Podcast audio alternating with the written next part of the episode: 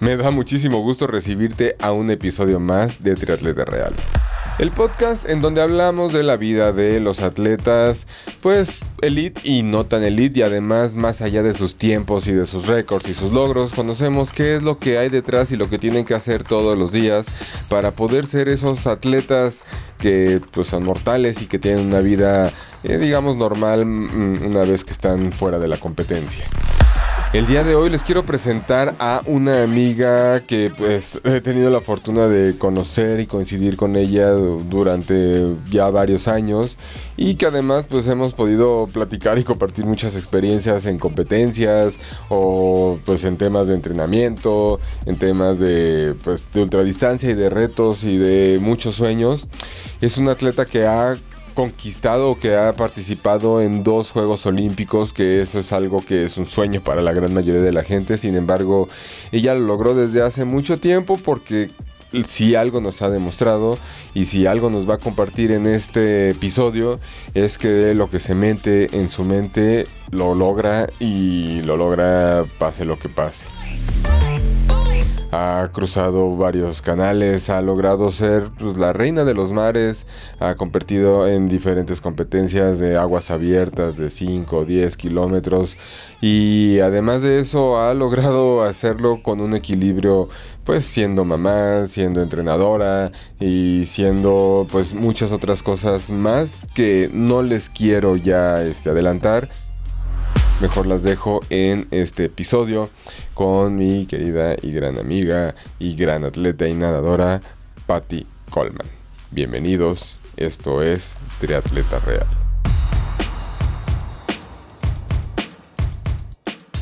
¿Cómo estás, Patty?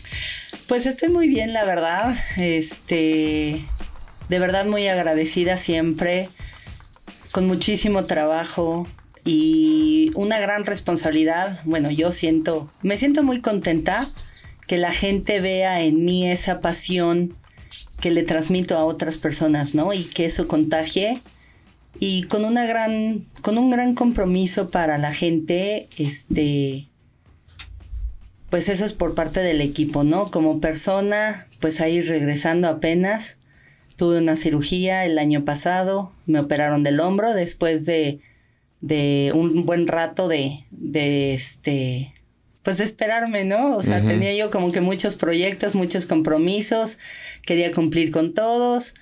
Y bueno, pues ya me operé y ahí vamos. La rehabilitación ha sido lenta, pero pues ahí vamos, ahí vamos. Y pues haciendo esto que tanto me apasiona, ¿no? El deporte, el deporte para mí es como una vitamina, una inyección de, de emoción y de adrenalina. Y por otro lado, pues está la parte de Patty mamá, que, que bueno, que, que, siempre yo me he sentido como mamá profesional. Eh, no sé si logré hacer el papel adecuado o correcto, ¿no? O sea, tú también eres papá y creo que vamos aprendiendo a lo largo del camino y nadie te enseña y pues así como la riegas, este, pues tienes momentos increíbles.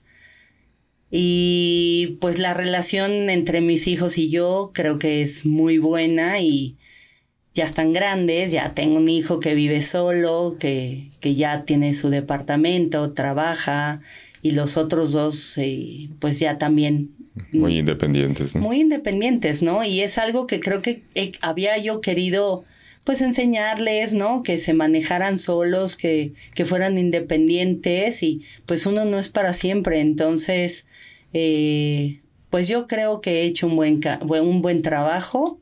no sé lo que opinen ellos, pero bueno, pues creo que son varias facetas de Patty, ¿no? O sea, Patty mamá, Patty persona, Patty coach, Patty deportista, Patty esposa, Patty amiga, entonces eh, pues tratas de dividirte ahí en, en, muchas facetas, ¿no? Y tratar de cumplir por todos lados. Sí, no, bueno, antes que nada, pues bienvenida y, y gracias por, por, comenzar a compartirnos parte de, de, lo que es Patty, ¿no? Y, y, la verdad es que, bueno, si nos vamos eh, bastantes años atrás, o sea, nos vamos a, a, a la época de Los Ángeles, de Seúl, de todo eso que, que realmente puedo decir que es donde Patty Coleman, atleta, comenzó a ser la que es hoy, pues te puedo asegurar que es una totalmente diferente a la que es ahorita, ¿no? Y, y, que la Patty de ese momento ni siquiera se hubiera imaginado de la manera más remota lo que ibas a hacer hoy, ¿no? Y, y me gustaría pues comenzar por ahí, ¿no? O sea, cómo pues quién era esa Patty, cómo, cómo terminaste en unos Juegos Olímpicos y si fue algo que, pues, que siempre hayas planeado o, fue coincidencia, no sé si, me gustaría saber un poco más de esa Patty niña, adolescente, deportista. Yo creo que es algo que, que siempre estuvo en mí, o sea, no sé si es normal o no, pero bueno, siempre fue una niña muy determinada y bueno, pues hasta donde uno cree, ¿no? O sea, a los 8, 9 años, pues, ¿qué, qué, vas a saber de ti y de, de, lo que quieres hacer, ¿no? Pero algo que a mí siempre me apasionó, me gustó, eh, fue el deporte, ¿no? O sea, mi mamá eh, siempre me inculcó el estar con la disciplina, o sea, mi mamá era alemana, vengo de un entorno alemán, ¿no? Disciplinado, donde hay orden, donde hay estructura. Y, y, pues mis hermanos me llevan 11, 12 y 13 años, entonces, aunque éramos cuatro, pues prácticamente estaba yo sola. Sí, eras hija única. A mí me pasó lo mismo, pero al revés, ¿no? O sea, yo les llevo 8 y 10 años a mis hermanos. ¿no? ajá, entonces pues prácticamente estás solo, ¿no? Entonces, eh, una figura paterna semi ausente entonces, los que fueron mis papás fueron mis hermanos. Entonces. Y sobreprotegida, eh, supongo, ¿no? Sobreprotegida, sí. Este, digo, y en un principio, cuando eres chica, pues tus, tus hermanos están ahí presentes, ¿no? Este, mi hermano grande, el mayor, Frank, él era nadador de la UNAM, entonces, bueno, le dijo a mi mamá, pues, este, métela a hacer deporte, este, entonces mi mamá me metió a clases de tenis, estábamos en el club alemán y terminando las clases de tenis me metía yo a nadar, a clases de natación.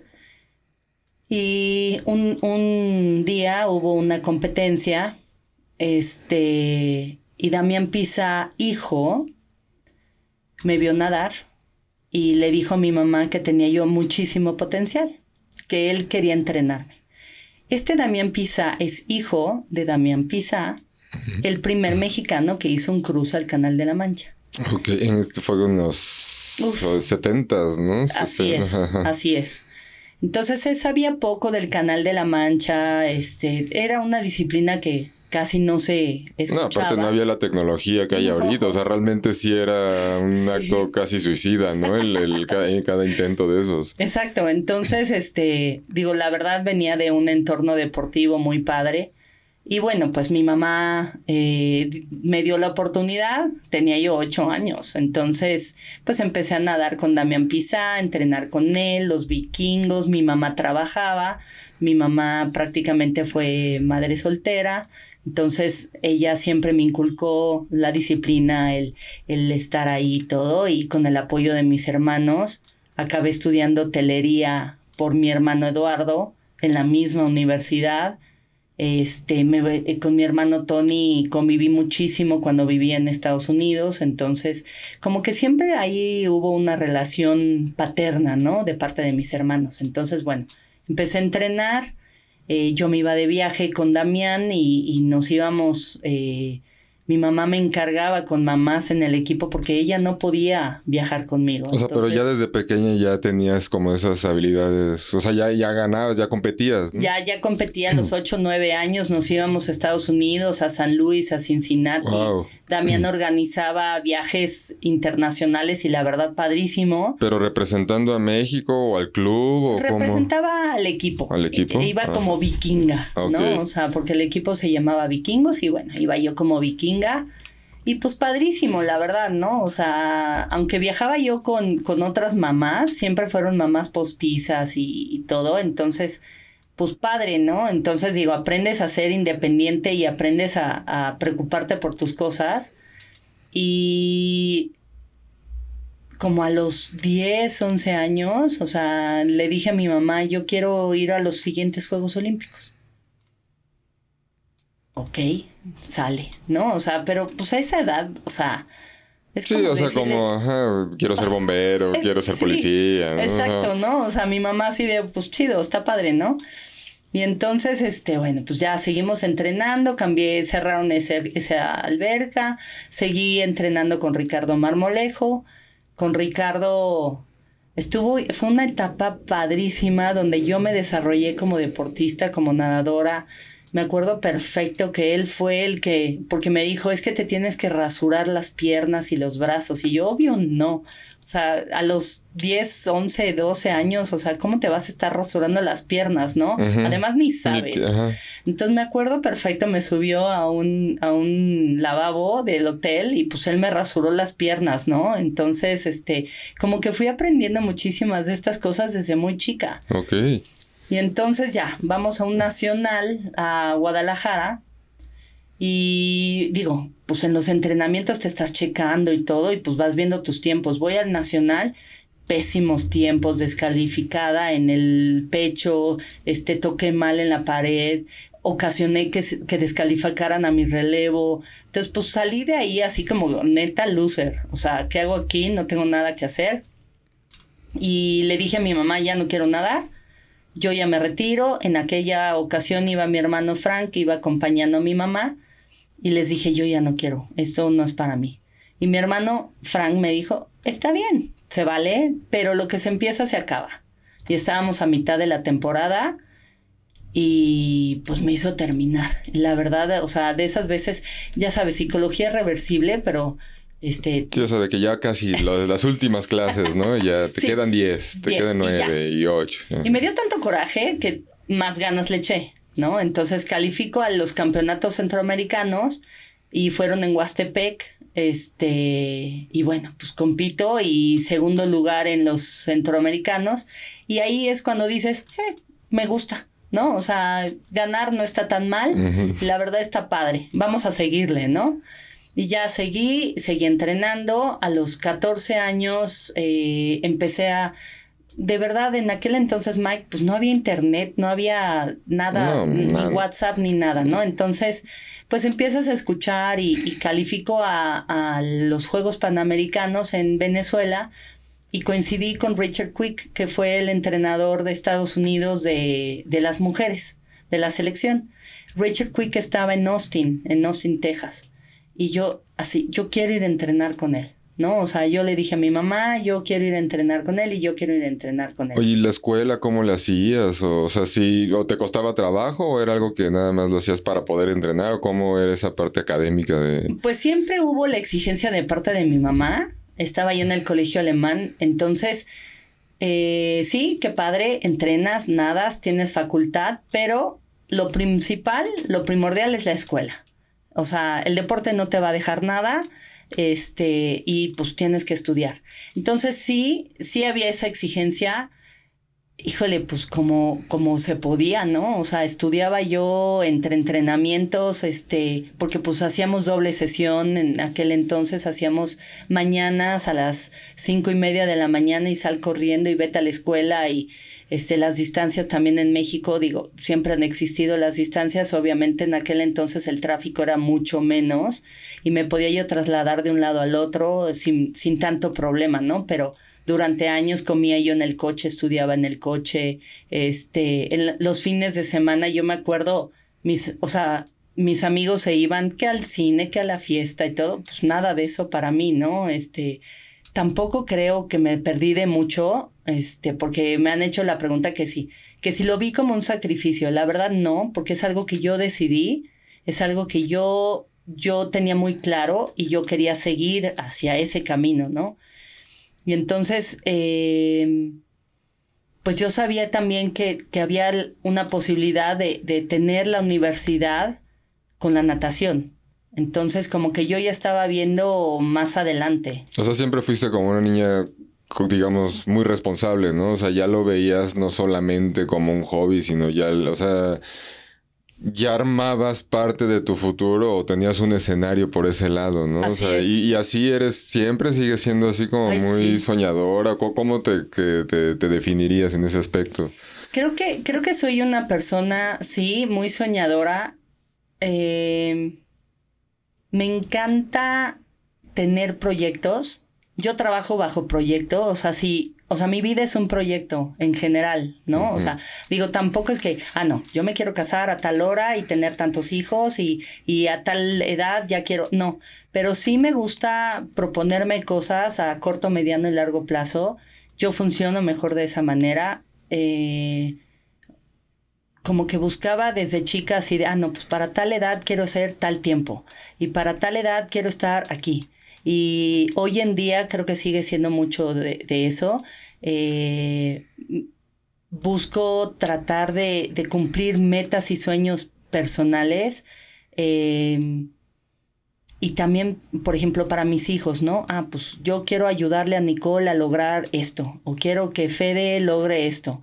Eh, que Patrick eh, alcance tal, ¿no? O sea, y yo buscar que alcan yo ser un, pues una parte importante en, en, sus logros, en los míos, este, quiero hacer, eh, no, pues ahora, no sé, el triatlón. O no sé correr, la verdad, la, la corrida no se me da, pero ¿por qué no me propongo hacer un maratón? ¿No? O sea, no cosas chicas, pero vámonos a lo grande. Sí, o sea, retos que te exigen, y así ha sido desde niña. Desde niña, desde niña, desde niña. Entonces, eso me ha llevado a ser, yo creo que mucho de quien soy. Sí soy una persona muy soñadora, pero muy estructurada y muy disciplinada. Entonces, eh, y me exijo mucho. Entonces, me gusta soñar en grande, pero eso también me lleva, pues, a ser exigente conmigo misma. ¿no? O sea. ¿Y crees que eso también tenga que ver con tu parte alemana o...? Yo creo que sí. ¿Sí? Yo creo que sí. O sea, mi papá sí era, mi mamá era así. Creo que es una estructura que te van enseñando, o por lo menos cuando yo iba en la escuela en el colegio alemán, entonces, eh, pues de ahí yo creo que viene esa parte exigente, ¿no? Exigente, pero no le quita el, el ser soñadora, ¿no? O sea, Alejandro, mi esposo, muchas veces me dice, bueno, ¿de dónde vienen tanta ilusión y tanto, pues tanto buscar lograr cosas, ¿no? O sea, pues no sé, o sea, me gusta me gusta los retos, pero junto con los retos creo que debes de, ser, debes de tener una parte soñadora y divertirte y, gozar esa, esa, ese proceso. Sí, estoy de acuerdo. pero además creo que es como un talento, porque yo, o sea, en ese aspecto, si me pongo en ese espejo, a mí me cuesta también mucho trabajo esa parte de soñar, ¿no? O sea, a lo mejor habemos algunos que sí somos muy metódicos, pero demasiado cuadrados y al menos por mí puedo decir, ¿no? Que a veces envidia esa, esa, esa habilidad, esa facilidad que tiene gente como tú para decir, pues no hay pedo, ¿no? Hay broncas, pero pues le echamos ganas, ¿no? Y eso es algo que, pues que siempre te he admirado, ¿no? Te he conocido en, en diferentes aspectos y muchas veces, pues cuando yo sentía que el mundo se me venía encima, este, pues tú era de, no, pues tranqui, o sea, va a salir, ¿no? Y pues eso está increíble y ahorita lo digo, pues viendo que, pues que eso te ayudó incluso hasta empezar con este coach que, querías, ¿no? O sea, es como una parte de soñar, pero la disciplina, pero no, no dejarlo, ¿no? Y, bueno, perdón que te haya interrumpido, o sea, entonces llegaste con este entrenador y, cómo, cómo, cómo, siguió. Yo contacto a, a Richard Quick, ya tenía yo 14 años, y le dije a mi mamá, me quiero ir a Estados Unidos un año. ¿No? O sea, así de, me quiero ir a entrenar con él, quiero ir a unos Juegos Olímpicos, el camino a seguir es este, y pues a ver cómo lo hacemos, ¿no? O sea, entonces ya sabes, cartas, teléfono, este, llamar a la Universidad de Austin, oye, ¿cómo contacto a él? otra vez cartas, y bueno, una carta tardaba y de aquí que te contestaba, entonces en el Inter, bueno, ¿habrá recibido la carta? ¿No la habrá recibido? ¿Me contestará o no me contestará? Bueno, total, a los 15 años, este logro, 14 eh, años, logro contactar a Richard Quick, le dije, mamá, me voy, o sea, me quiero ir, ¿no?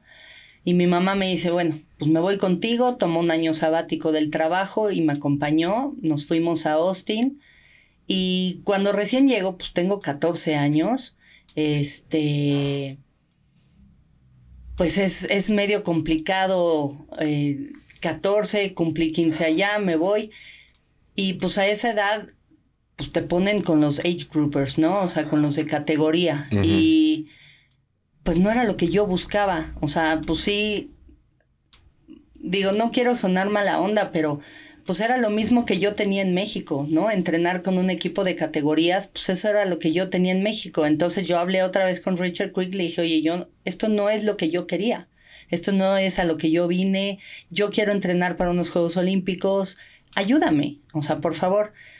Obviamente, pues se tuvo que hablar, eran otras reglas de la NCAA. Hoy en día eso sería mm, imposible. O sea, por las reglas que se han establecido en la NCAA eran otras y bueno, se buscó y se logró y me permitieron, me autorizaron que yo entrenara con el equipo de la universidad. O sea, pero ¿cuál es la cuál era la restricción? O sea, que no que, a la edad? Mi edad y yo no estaba enrolada en la universidad. O sea, ah, yo iba como externa, ¿no? O sea, no estaba como estudiante, yo no estaba enrolada, pues tenía 15 años, este, entonces Hoy en día eso no sería posible. Ok.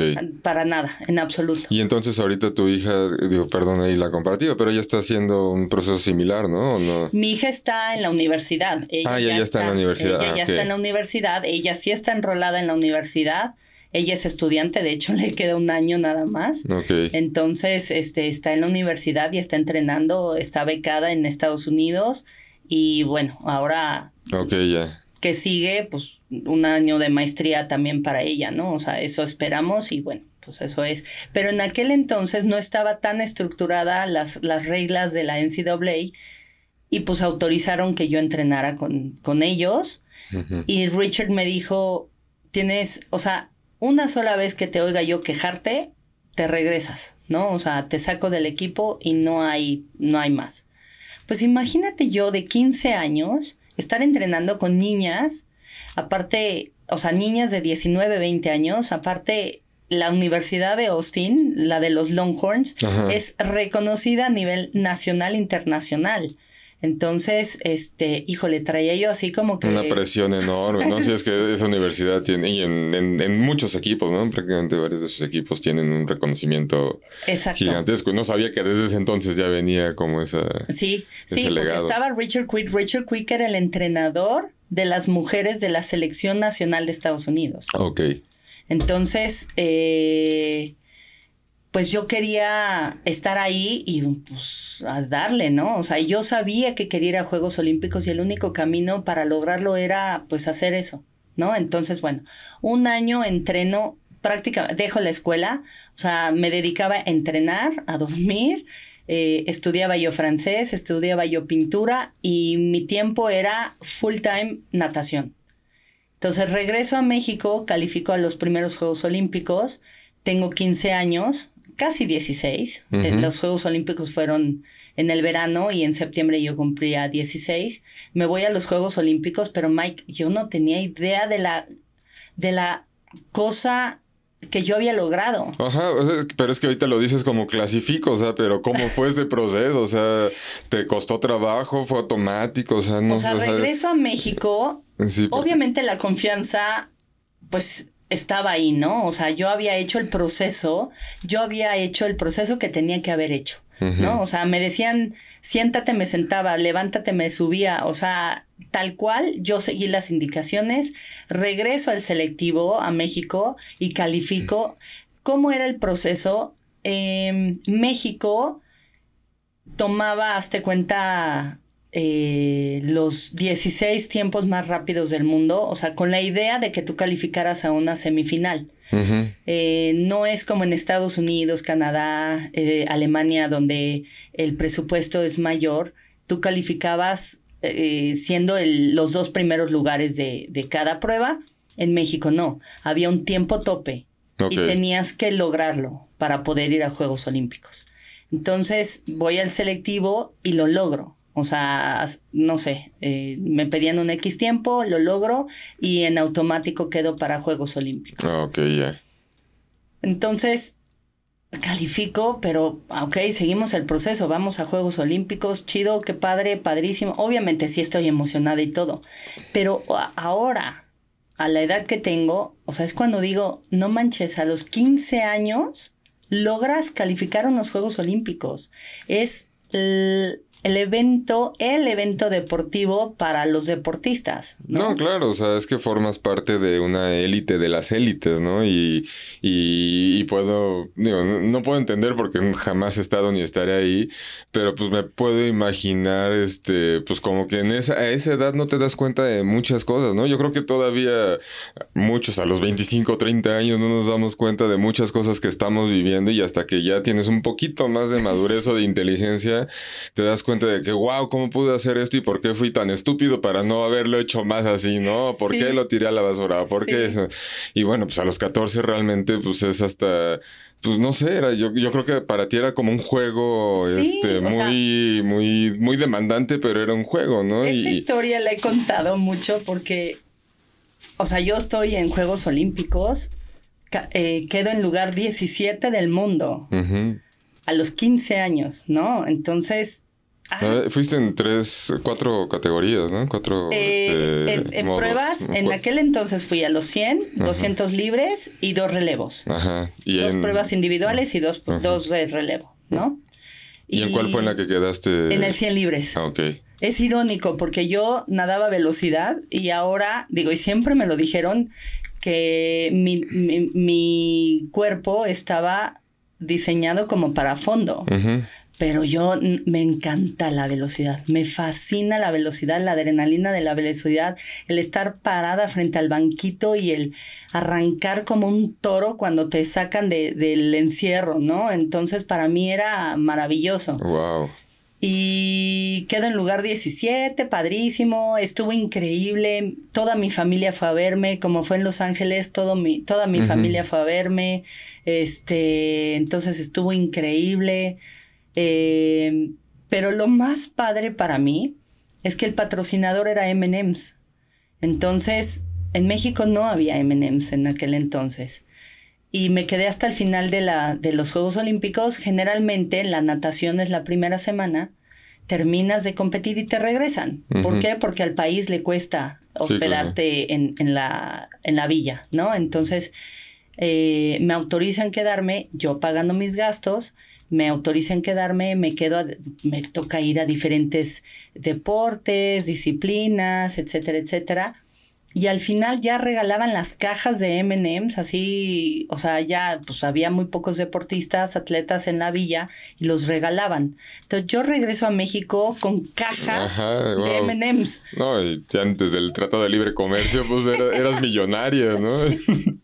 Imagínate, mis, mis amigos iban a verme a la casa por los MMs, no para preguntarme de cómo me había ido. O sea, para todos ellos era así de, ah, sí, qué padre, fuiste a unos Juegos Olímpicos, pero ¿qué onda con los MMs, no? Entonces. Sí, no, digo, nos llevamos algunos años, pero para mí, mi infancia, todavía esos dulces eran, o sea, eran, eran joyas, ¿no? Entonces tú sí estaba, trajiste oro.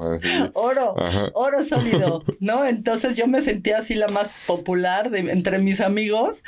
Este, y pues a los a los, digo, ya después me di cuenta que yo no era la popular, los M eran, los, populares, ¿no? Pero bueno, valió la pena un ratito. Y bueno, ya regreso, ya me regreso a México, sigo con la escuela, porque yo había dejado la escuela, dejé mi familia, dejé, solo nos fuimos mi mamá y yo, ¿no? Entonces, este, pero pues ya me había gustado. regresaste que a la prepa, ¿no? Regresé a la prepa, perdí un año de prepa.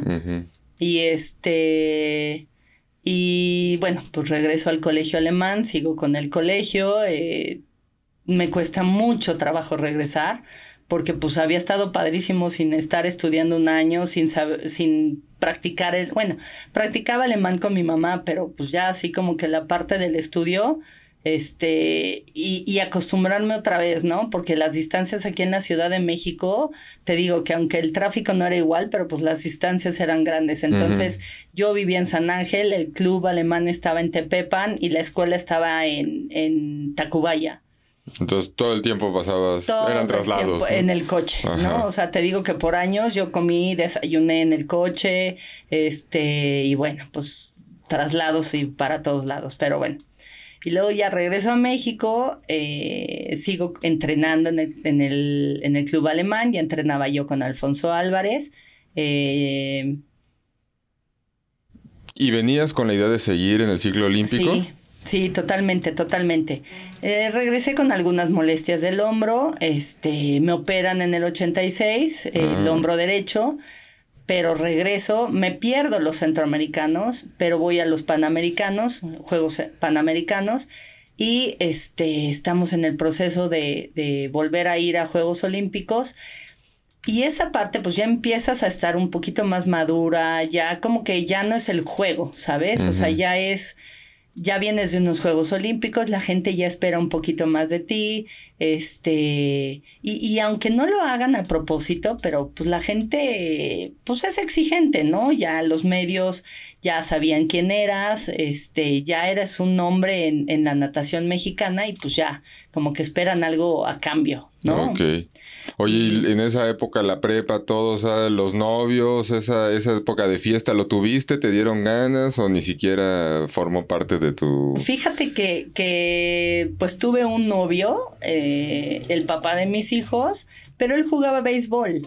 Ah. Entonces éramos deportistas los dos, como que fiestas, los dos creo que caíamos muertos a las nueve de la noche, íbamos al cine a las cinco de la tarde.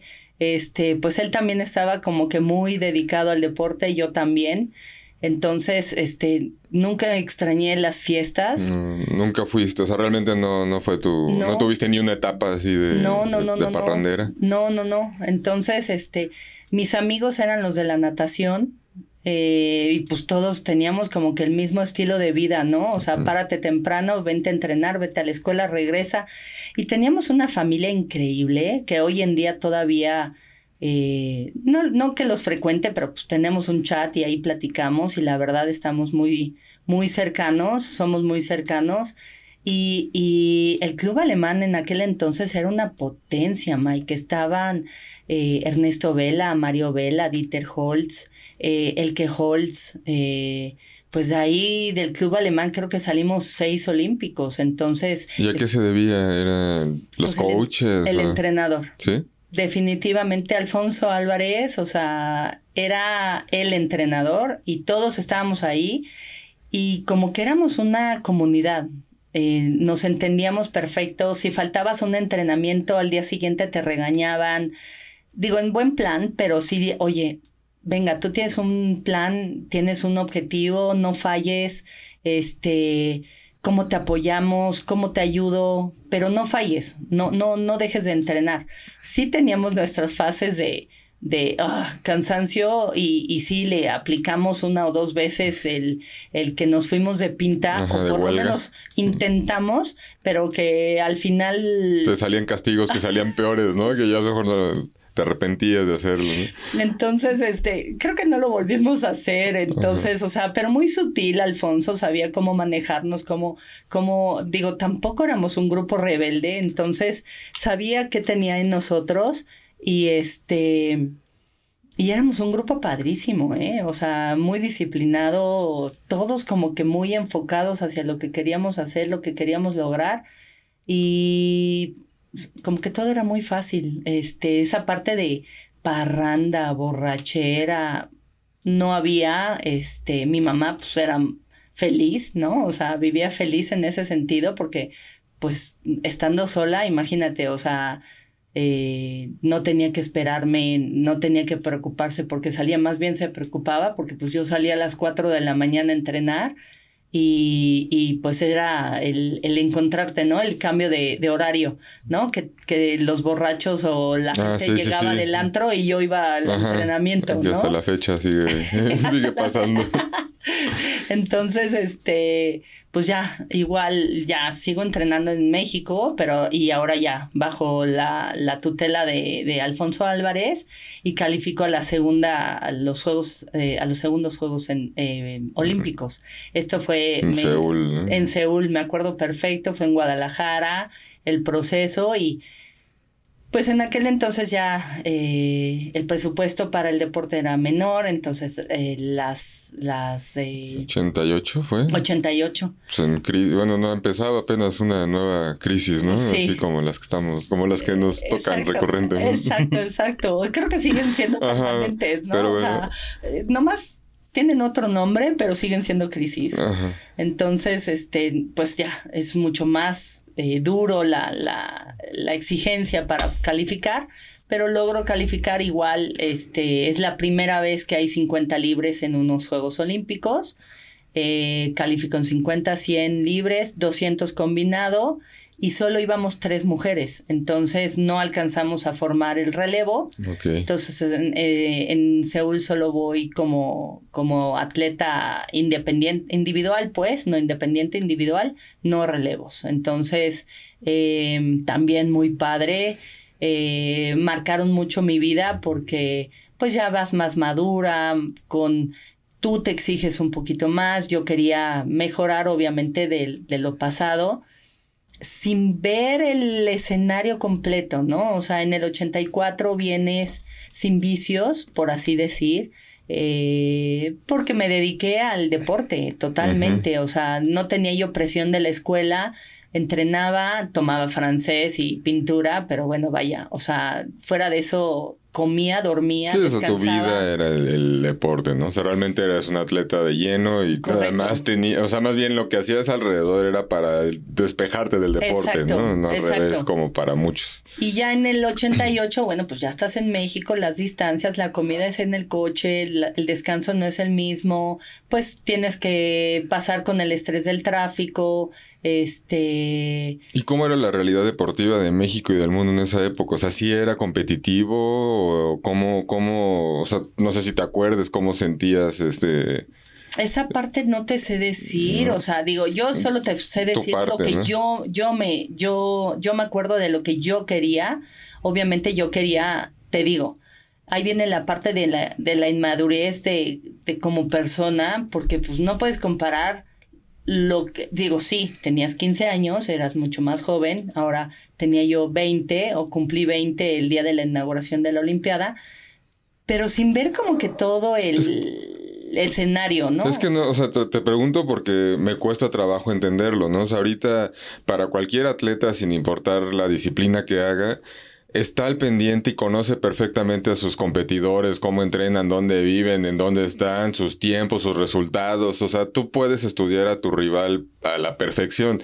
En esa época, pues lo único que sabías eran los tiempos que te decían que alguien hizo en el, no sé, en el Mundial de China y pues tú tenías que creer que todo fue así en orden, ¿no? Y ese era tu único punto de comparación. Entonces, pues yo no sé cómo un atleta llegaba a un, evento donde realmente pues no sabías a lo que ibas, ¿no? Ahorita cualquiera llega y llega ya con todas las, o sea, con las armas, así ya llegas, llegas a comerte al mundo y todos llegan a atacar. En ese entonces, pues te decían que el de, no sé, el de Alemania, la de Alemania era la buena, ¿no? Y pues tú confiabas en eso, pero pues no sabías, ¿no? Obviamente siempre sabías las potencias, ¿no? Que era Estados Unidos, Alemania, Rusia.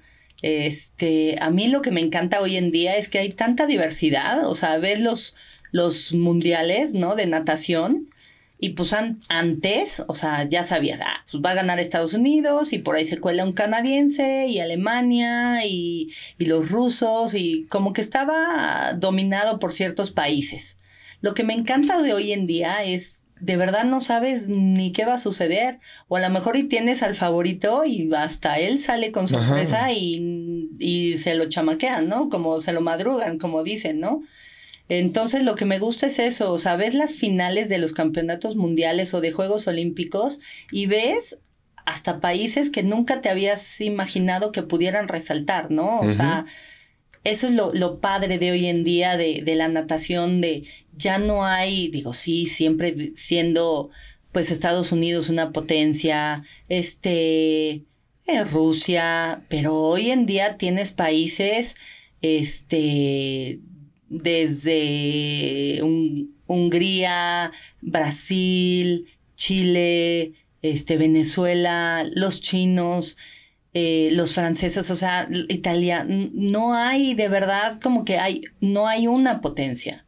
Sí, no, no, no. Y, y, además de repente también surgen países que dices, o sea, estos a veces ni agua tienen, o sea, digo, sin sonar este despectivo. Sí, no, no. Pero no hay albercas, no hay la infraestructura y llegan, ¿no? Y hacen papeles, o sea, no el mejor, pero tampoco tan mal, ¿no? O sea, mejor que incluso a veces los mexicanos. O sea, hay, hay eh, cada vez se dan más ese tipo de, de historias, ¿no? Entonces es, es, algo que, insisto, o sea, es, es una comparativa que para mí cada vez se vuelve más interesante porque pues digamos, a mí me tocó vivir un poco esos dos mundos, el análogo y el digital y la, el, acceso a la información que hay ahorita y antes pues nada más creías lo que veías en la tele y si aparecía, pues en tu época pues no me, no me quiero ni imaginar todavía 10 años atrás, ¿no? O sea, donde pues los medios eran inaccesibles, eran solamente para unos cuantos en el mundo y pues la información que pudieras tener pues también era, era limitada. Limitada, definitivamente. Entonces, sí,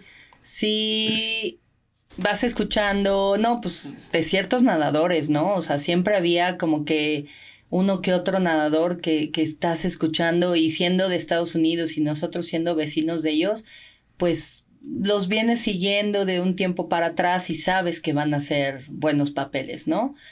Pero sí, o sea, sí, sí se daba, pero, pero pues bien lo dices, o sea, no hay, no había esa comunicación digital que al momento, o sea, ya estás oyendo en Instagram o en Facebook, ¿no? Los récords y los puedes seguir y, y lo puedes seguir en vivo, puedes seguir la competencia. No, y, puedes verlo por abajo del agua, ¿no? O sea, ya, ya, es un nivel extremo el que tenemos de acceso a, a la información, a, la información y a los medios.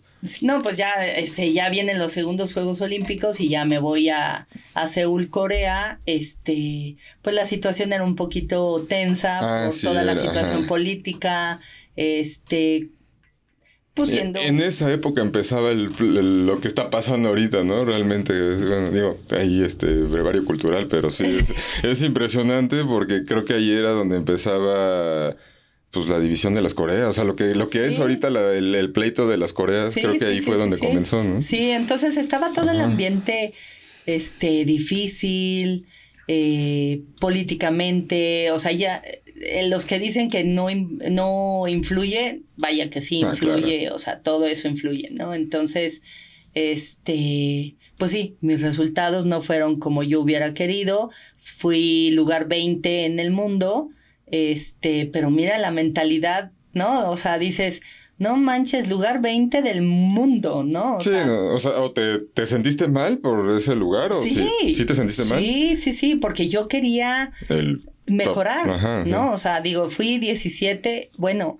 eh, pues hay que mejorar, ¿no? Este, no me gustó, no estuve satisfecha, no, y te digo, sin tomar en cuenta todo alrededor, este, pues el que ya no estaba yo dedicada al full, este, tomando en cuenta que ya traía yo una cirugía detrás, este, ya estaba yo mucho, sí, más madura, pero pues al parecer no, porque pues no tomé en cuenta todo lo de alrededor de mí y pues sí, te exiges, ¿no? O sea, te exiges, obviamente, este, pues los medios son muy, muy, este, te critican, sí, no. o sea, y hoy en día soy tan eh, solidaria con los atletas porque de verdad a los medios, o sea, volvemos a lo mismo, ¿no? O sea, si en aquel entonces las noticias viajaban despacio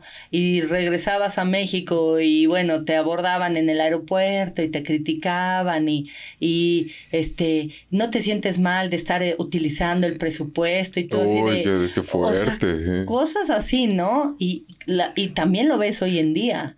Entonces, este, pero al momento, ¿no? O sea, es instantáneo. Entonces ya todo mundo critica en redes, todo mundo te, te califica de mal atleta, pero sin ver de, pues ahora sí que y tú dónde estás, ¿no? ¿Tú qué haces? ¿No? Sí, es ahí. Creo que pues es, algo que todavía estamos viviendo, o sea, todavía no sabemos en qué va a acabar ese show. Porque es una realidad que la, la, mayoría de la gente que critica es gente, o sea, mm, muy difícilmente te va a criticar a alguien que esté más arriba o que haya logrado algo más que tú, ¿no?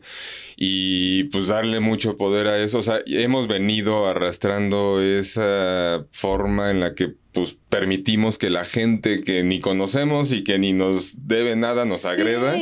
Y está cambiando, todavía no sabemos hacia dónde va, pero sí ha sido, pues no sé, o sea, si desde entonces ya lo vivías, este, con puros medios y puros reporteros que de cierta manera sabían cómo hacerte este, que te doliera, pues ahorita ya es un ejército de gente que nada más te está viendo y ni te está viendo, ¿no? O sea, porque realmente una vez que te jode, se va y se va a joder al otro y a ti ya te dejó con, pues, con la molestia, con la angustia, con la sensación, ¿no? Entonces esa parte es fea. Pero entonces regresas a México con ese resultado y que, o sea, ¿Todavía traías ganas de seguir o ya sabías que, que no? ¿Cómo, ¿Cómo estabas viviendo esa, pues, esa, esa etapa? Regresas un poquito desilusionada, pero bueno, o sea, vaya, vuelta a la hoja, ¿no? O sea, también hay que aprender de los errores y, vámonos, ¿no? O sea, ¿qué, ¿qué, se tiene que tomar de eso? Y seguir adelante, ¿no? Yo quería terceros Juegos Olímpicos. Estuvo padre porque el encargado de la selección americana de, de natación eh, era el entrenador, era Phil Hansel, era el entrenador de Houston, de la Universidad de Houston. Y pues también aprovecha el, momento él de, conocer a gente extranjera y, y, a varias nos reclutó ahí para ir a la universidad. Entonces, eh, pues padre, o sea, digo, por un lado regresas desmotivada, pero por el otro viendo nuevas pues, oportunidades, nuevas oportunidades ¿no? Y, y, la verdad es de que creo que irme a Estados Unidos a estudiar no hubiera sido posible si no hubiera sido por la natación. Entonces, eh, me logro ir a, a Estados Unidos, pero obviamente no fue tan fácil, ¿no? O sea, como yo me fui un año a Austin, perdí un año y entonces eh, la beca que me ofrecían era para ese año, para septiembre. Okay. Justo yo estaba en Seúl, este, me estaba ofreciendo, pero bueno, en aquel entonces se podía uno, podías meterte a iniciar la universidad a medio año, por decir así, podía yo entrar en enero, pero pues a mí me faltaba todo un año este, escolar. Entonces, pues se me hizo muy fácil salirme de la escuela y terminar la, la, el tercero de prepa en la prepa abierta. Ok. Entonces, este, todo el año que me faltaba, creo que me lo eché así como en dos meses, fue así de, ok, tal día hay examen de tal cosa, órale, lo tomaba, ya, seis perfecto. Siguiente, el que sigue, y así, ¿no? Entonces mi hermano tenía su oficina en Lago, Lago Tangañica y atrás estaban las oficinas de, de la prepa abierta. Entonces yo me iba a la, a la, a la oficina de mi hermano a estudiar y me cruzaba la calle o me iba a al hacer examen me regresaba. Órale, en dos horas era el siguiente y así me la llevé, ¿no? Creo que de tercero de prepa salí con el promedio así de 6.9, o sea, perfecto, paso, papelito. O sea, nada más ibas a pasarlo. sí. O sea, 6. O sea, que 6, perfecto, vámonos al siguiente. Creo que eran como 6 materias o algo así, o sea, o 10 materias. Digo, tampoco era lo que me faltaba tanto. Este, lo que sí en inglés a que 9. Entonces eso me ayudó a levantar mi promedio eh, saqué mi, mi papel de, de, la preparatoria, lo mandé a Estados Unidos, agilizamos todo y, y en, en, enero del 93 mm, este, empiezo la universidad allá. Ok. No, ¿Sí? ¿Sí? 93, 88, 89, perdóname, 89. Empiezo la universidad allá y este, becada, la verdad, pues padrísimo y pues es algo que yo he agradecido siempre de la natación, ¿no? O sea, me ha dado una familia, eh, mi familia acuática, este, eh, conocer el mundo, este, acudir a Juegos Olímpicos y pues estudiar la universidad en Estados Unidos. Y me hubiera encantado ir a Barcelona, hubiera sido mi terceros Juegos Olímpicos y ese era el plan, pero la verdad, este, uno puede planear todo lo que quiera y luego las cosas no salen como quieres. Y la verdad es de que venía yo cargando lo de la lesión de la cirugía de, del hombro y pues a la hora de la hora ha sido mejor. Y ya. Ah, o sea, ya no te. Ya tú fuiste la que ya decidió. Ya, Yo ¿no? decidí que... O sea, ya te molestaba o ya Me era. molestaba muchísimo, era muy doloroso, ya no podía nadar mariposa, el extender el brazo para hacer patada eh, y detener la tabla me dolía mucho. ¿Y es la lesión que todavía traes? No, ahora es el otro hombro. Ah, ¿pero es la misma o.? No, es diferente. En el izquierdo me caí de la bicicleta. Ah, ok, sí, sí, ya. Ok, sí, sí, es cierto. Entonces, no, el otro era como desgaste y esto fue accidente. Ok, ya. Entonces, este, pues ya, este, decido retirarme. Me retiro un año antes de Barcelona, me retiré en el 91, la escuela la acabo en el 92 y me regreso a México. Eh, me regreso a México, eh, dejo de nadar, dejo como que necesito un descanso, necesito tomar un espacio. eh, no sé que haya yo terminado como enojada con el agua, pero me dolía muchísimo, ¿sabes? O sea, como que era Una frustración, una, Sí. era una derrota, ¿no? O sea, aunque no Ándale, quisieras sí, este, verlo así, pues era una derrota en tu vida y, y pues era una derrota muy grande porque era una derrota que venías, o sea, que era una lucha, una algo que venías desde, pues, desde niña, ¿no? O sea, Sí. llevabas más de 10, 15, no, que 10, 12 años haciéndolo, Sí. así a ese nivel. Sí, sí, sí. Entonces, pues sí fue un, pues como una partida, un duelo, Sí, no sé. sí, sí, sí. Entonces, este, bueno, pues ya. Eh, regreso a México, no, me caso, este, tengo mis hijos y me dedico a ser mamá. Este, digo, el deporte nunca lo dejé de hacer. Eh, era, digo, así como que correr o así, ¿no? Pero pues siempre me mantuve activa. eh, y después eh, me divorcio, o bueno, estoy en el proceso de divorcio, conozco a Pati Guerra y pues a mí me daba miedo el mar. A mí me, me daba pánico nadar en el mar, yo no era nada de estar en el mar, yo iba de vacaciones, por ejemplo, a Cancún con mis hijos y nos la pasábamos en la alberca. Es, es chistoso porque eh, de ahorita ya tenemos eh, varios años conociéndonos, pero al principio yo siempre creí que habías, o sea, que lo tuyo habían sido las aguas abiertas desde niña, ¿no? O sea, que a lo mejor habías competido en, en alberca porque era lo que había en esa época. No sé si existían las aguas No, abiertas. no había aguas abiertas. Pero pues yo tenía esa idea, ¿no? O sea, No. Entonces, No. por Patty es que empiezas en este. Por mundo. Guerra empiezo y me invita a nadar en el reto en Acapulco. Aprovecho y saludo a Dulce y a Nicanor, que son los organizadores del, dulce, del reto. Y voy al reto. Obviamente, o sea, yo apanicada, no quería como que aceptar eso, o sea, no le quería yo decir a Patti que me daba miedo, aunque ella sabía, ya lo había escuchado, y era como que parte de, de la estrategia. Y entonces voy a Acapulco y te lo juro, Mike, que estaba yo en la orilla del mar llorando. Este, y yo volteaba a ver a mi hijo Fede, estaba en la embarcación, en, la- en la lancha. El reto es un evento muy bonito porque te va siguiendo eh, una lancha junto a ti. A diferencia de otros eventos donde te avientan y es un circuito, aquí una lancha te va siguiendo, entonces puedes llevar tu porra, tu familia, tu coach, a todos. Entonces yo llevaba a una amiga y su hija, eh, iba mi hijo Fede, que era el mayor, iba mi hermano, llegó mi hermano, entonces para mí fue muy simbólico que todos ellos estuvieran ahí, este, como que en, en, un momento muy importante para mí, ¿no? Entonces, este, me arranco y me empiezan a picar las pulguitas. Y, yo así, me pican las aguas malas. Y yo así en el ti- tirada en el drama. ¿Y qué era lo que te daba miedo? O sea, alguien que había vivido toda su vida en el agua. Sí, chistoso, que, o sea, sabíamos que no te ibas a ahogar, ¿no? O sea, ¿qué te daba miedo que te llevara el mar o qué? ¿Cuál era tu Los tiburones. O sea, Ah. como que había yo, yo soy de la época de, ya sabes, de las películas de tiburón. Ok. Entonces, este, no sé, o sea, me daba miedo la oscuridad, el no ver, el no, el no saber lo que había abajo, el no tener una orilla de donde agarrarme, este, no sé, era un pánico escénico horrible. Wow, eso nunca me lo hubiera Pero imaginado. pánico, sea, pánico. Fuimos de vacaciones mi mamá y yo una vez a Acapulco y, y nos, nos llevaron a ver la Virgen. No sé si sepas que en Sí, está abajo, ¿no? El, el suelo de cristal. eh. Entonces, este, íbamos en un barco con fondo de cristal y, ay, ahí está la Virgen. Obviamente yo no veía nada. Entonces me dice el lanchero, oye, ¿no quieres bajar a verla? Y yo, ay, sí, claro, vamos, ¿no?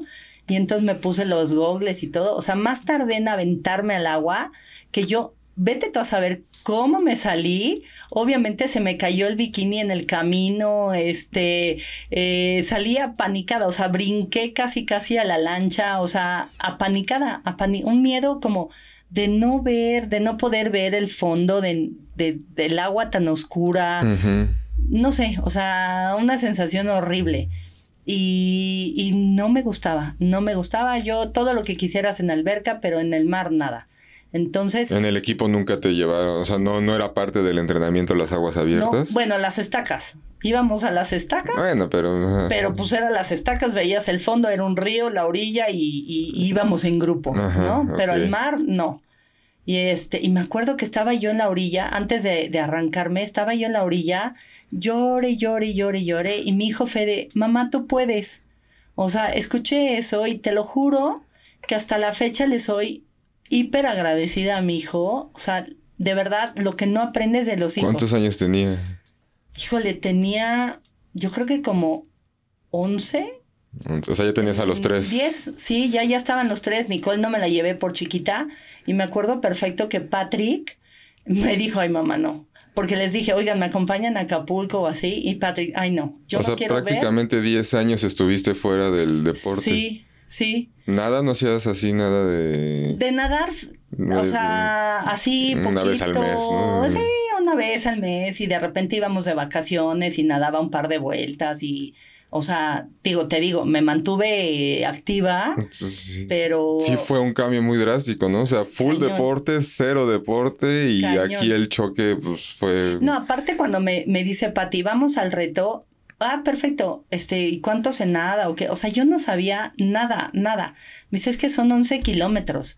Mike, yo no sabía entrenar para 11 kilómetros. No, pues no, no, no, es que, o sea, digo, yo no soy nadador, tú lo sabes bien, Pero sabemos que la alberca es otro pedo, o sea, no, no puede, o sea, sí entrenamos distancia ahí porque no nos queda de otra, pero realmente entre una competencia, es más, un 1500 que si quieres ya es extremo, a un más de 10.000 creo que era. Yo decía, ¿cómo se entrena para 11 kilómetros? O sea, bueno, pues órale. Entonces empecé a entrenar para eso y todo. Y, y, me encantó porque estaba, te digo, estaba ahí en la orilla del mar y ya dan la salida y, y llore y llore y llore. Y, mi hijo así de, mamá, tú puedes. Mamá, venga, tú puedes. Y yo dije, no manches, ¿qué clase de ejemplo le estoy dando yo a mi hijo, no? O sea, llore llore llore en la playa y todo.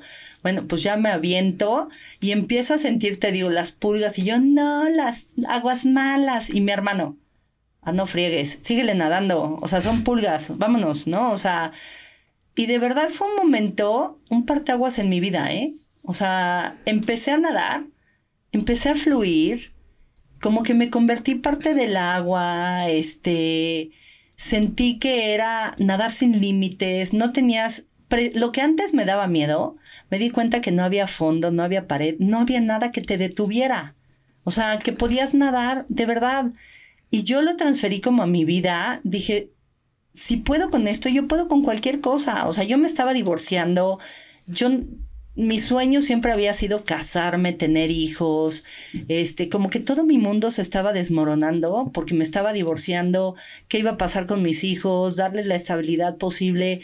O sea, para mí mi fortaleza siempre han sido mis hijos. O sea, mi gasolina, mi motor, mi todo, y yo me sentí en un momento tan incierto en mi vida y meterme al agua fue así de, todo se aclaró. O sea, como que mi vida tomó rumbo. Yo sabía que en aquel, en ese momento me estaba convirtiendo en otra persona, en otra persona totalmente, ¿no? Eh, Además el agua tiene como una hipnosis, ¿no? O sea, porque pues, en mi caso como triatleta, ¿no? Y que también he pasado muchas horas en las disciplinas, pues en la bici o corriendo, pues te da para que el cerebro piense muchas cosas, nadando, ¿no? O sea, porque aunque tu cerebro está trabajando todo el tiempo, pues estás enfocado en no morirte, ¿no? O sea, de alguna manera inconscientemente no, no te puedes permitir el irte muy lejos porque pues, pierdes el ritmo. Entonces yo creo que ahí pues, no sé si encontraste esa conexión o no. No sé si te pasa. Digo, aunque corras solo o aunque salgas a la bici solo, siempre encuentras a alguien, ¿no? O sea, que, que también va en la bici o que va corriendo. ¿Qué hubo? ¿Qué hubo? Saludas o empiezas a correr y puedes correr. Digo, yo soy de las que sobrevive la carrera. O sea, yo platicar en la carrera, imposible, ¿no? O sea eh, me desconecto o, me concentro en correr o, platico, entonces no lo hago. Pero bueno, ves a otras personas o ves edificios o lo que sea. En la natación vas para ti misma. Y como dices, vas concentrado literal en sobrevivir, ¿no? En, en dónde va un brazo, mete patada, sube, baja, o sea, tienes que pensar en tantas cosas que, que y te da tiempo de pensar hacia ti y para ti. Entonces fue un parteaguas en mi vida. Ese momento fue un parteaguas en mi vida. Llegué feliz de la vida. Nadamos de Puerto Marqués a Acapulco. Este tuve suficiente tiempo para meditar, para tomar muchas decisiones, para pensar. estabas a veces hasta llorando abajo del agua, ¿no? Así de que aquí nadie me ve, ¿no? es el agua que se me metió en los Sí. Totalmente. Y ya llegué al otro lado, digo, la verdad, me encantó, llegué en segundo lugar detrás de Nora Toledano, este, pero dije, ah, no estuvo tan mal. Y de ahí me convertí en aguas abiertas, o sea, me transformé en aguas abiertas. Eh, regresando de Acapulco, me invitaron al proyecto de el relevo, al primer relevo mexicano que va a un cruce doble del Canal de la Mancha. Este, eso fue lo mejor que me pudo haber pasado en mi vida.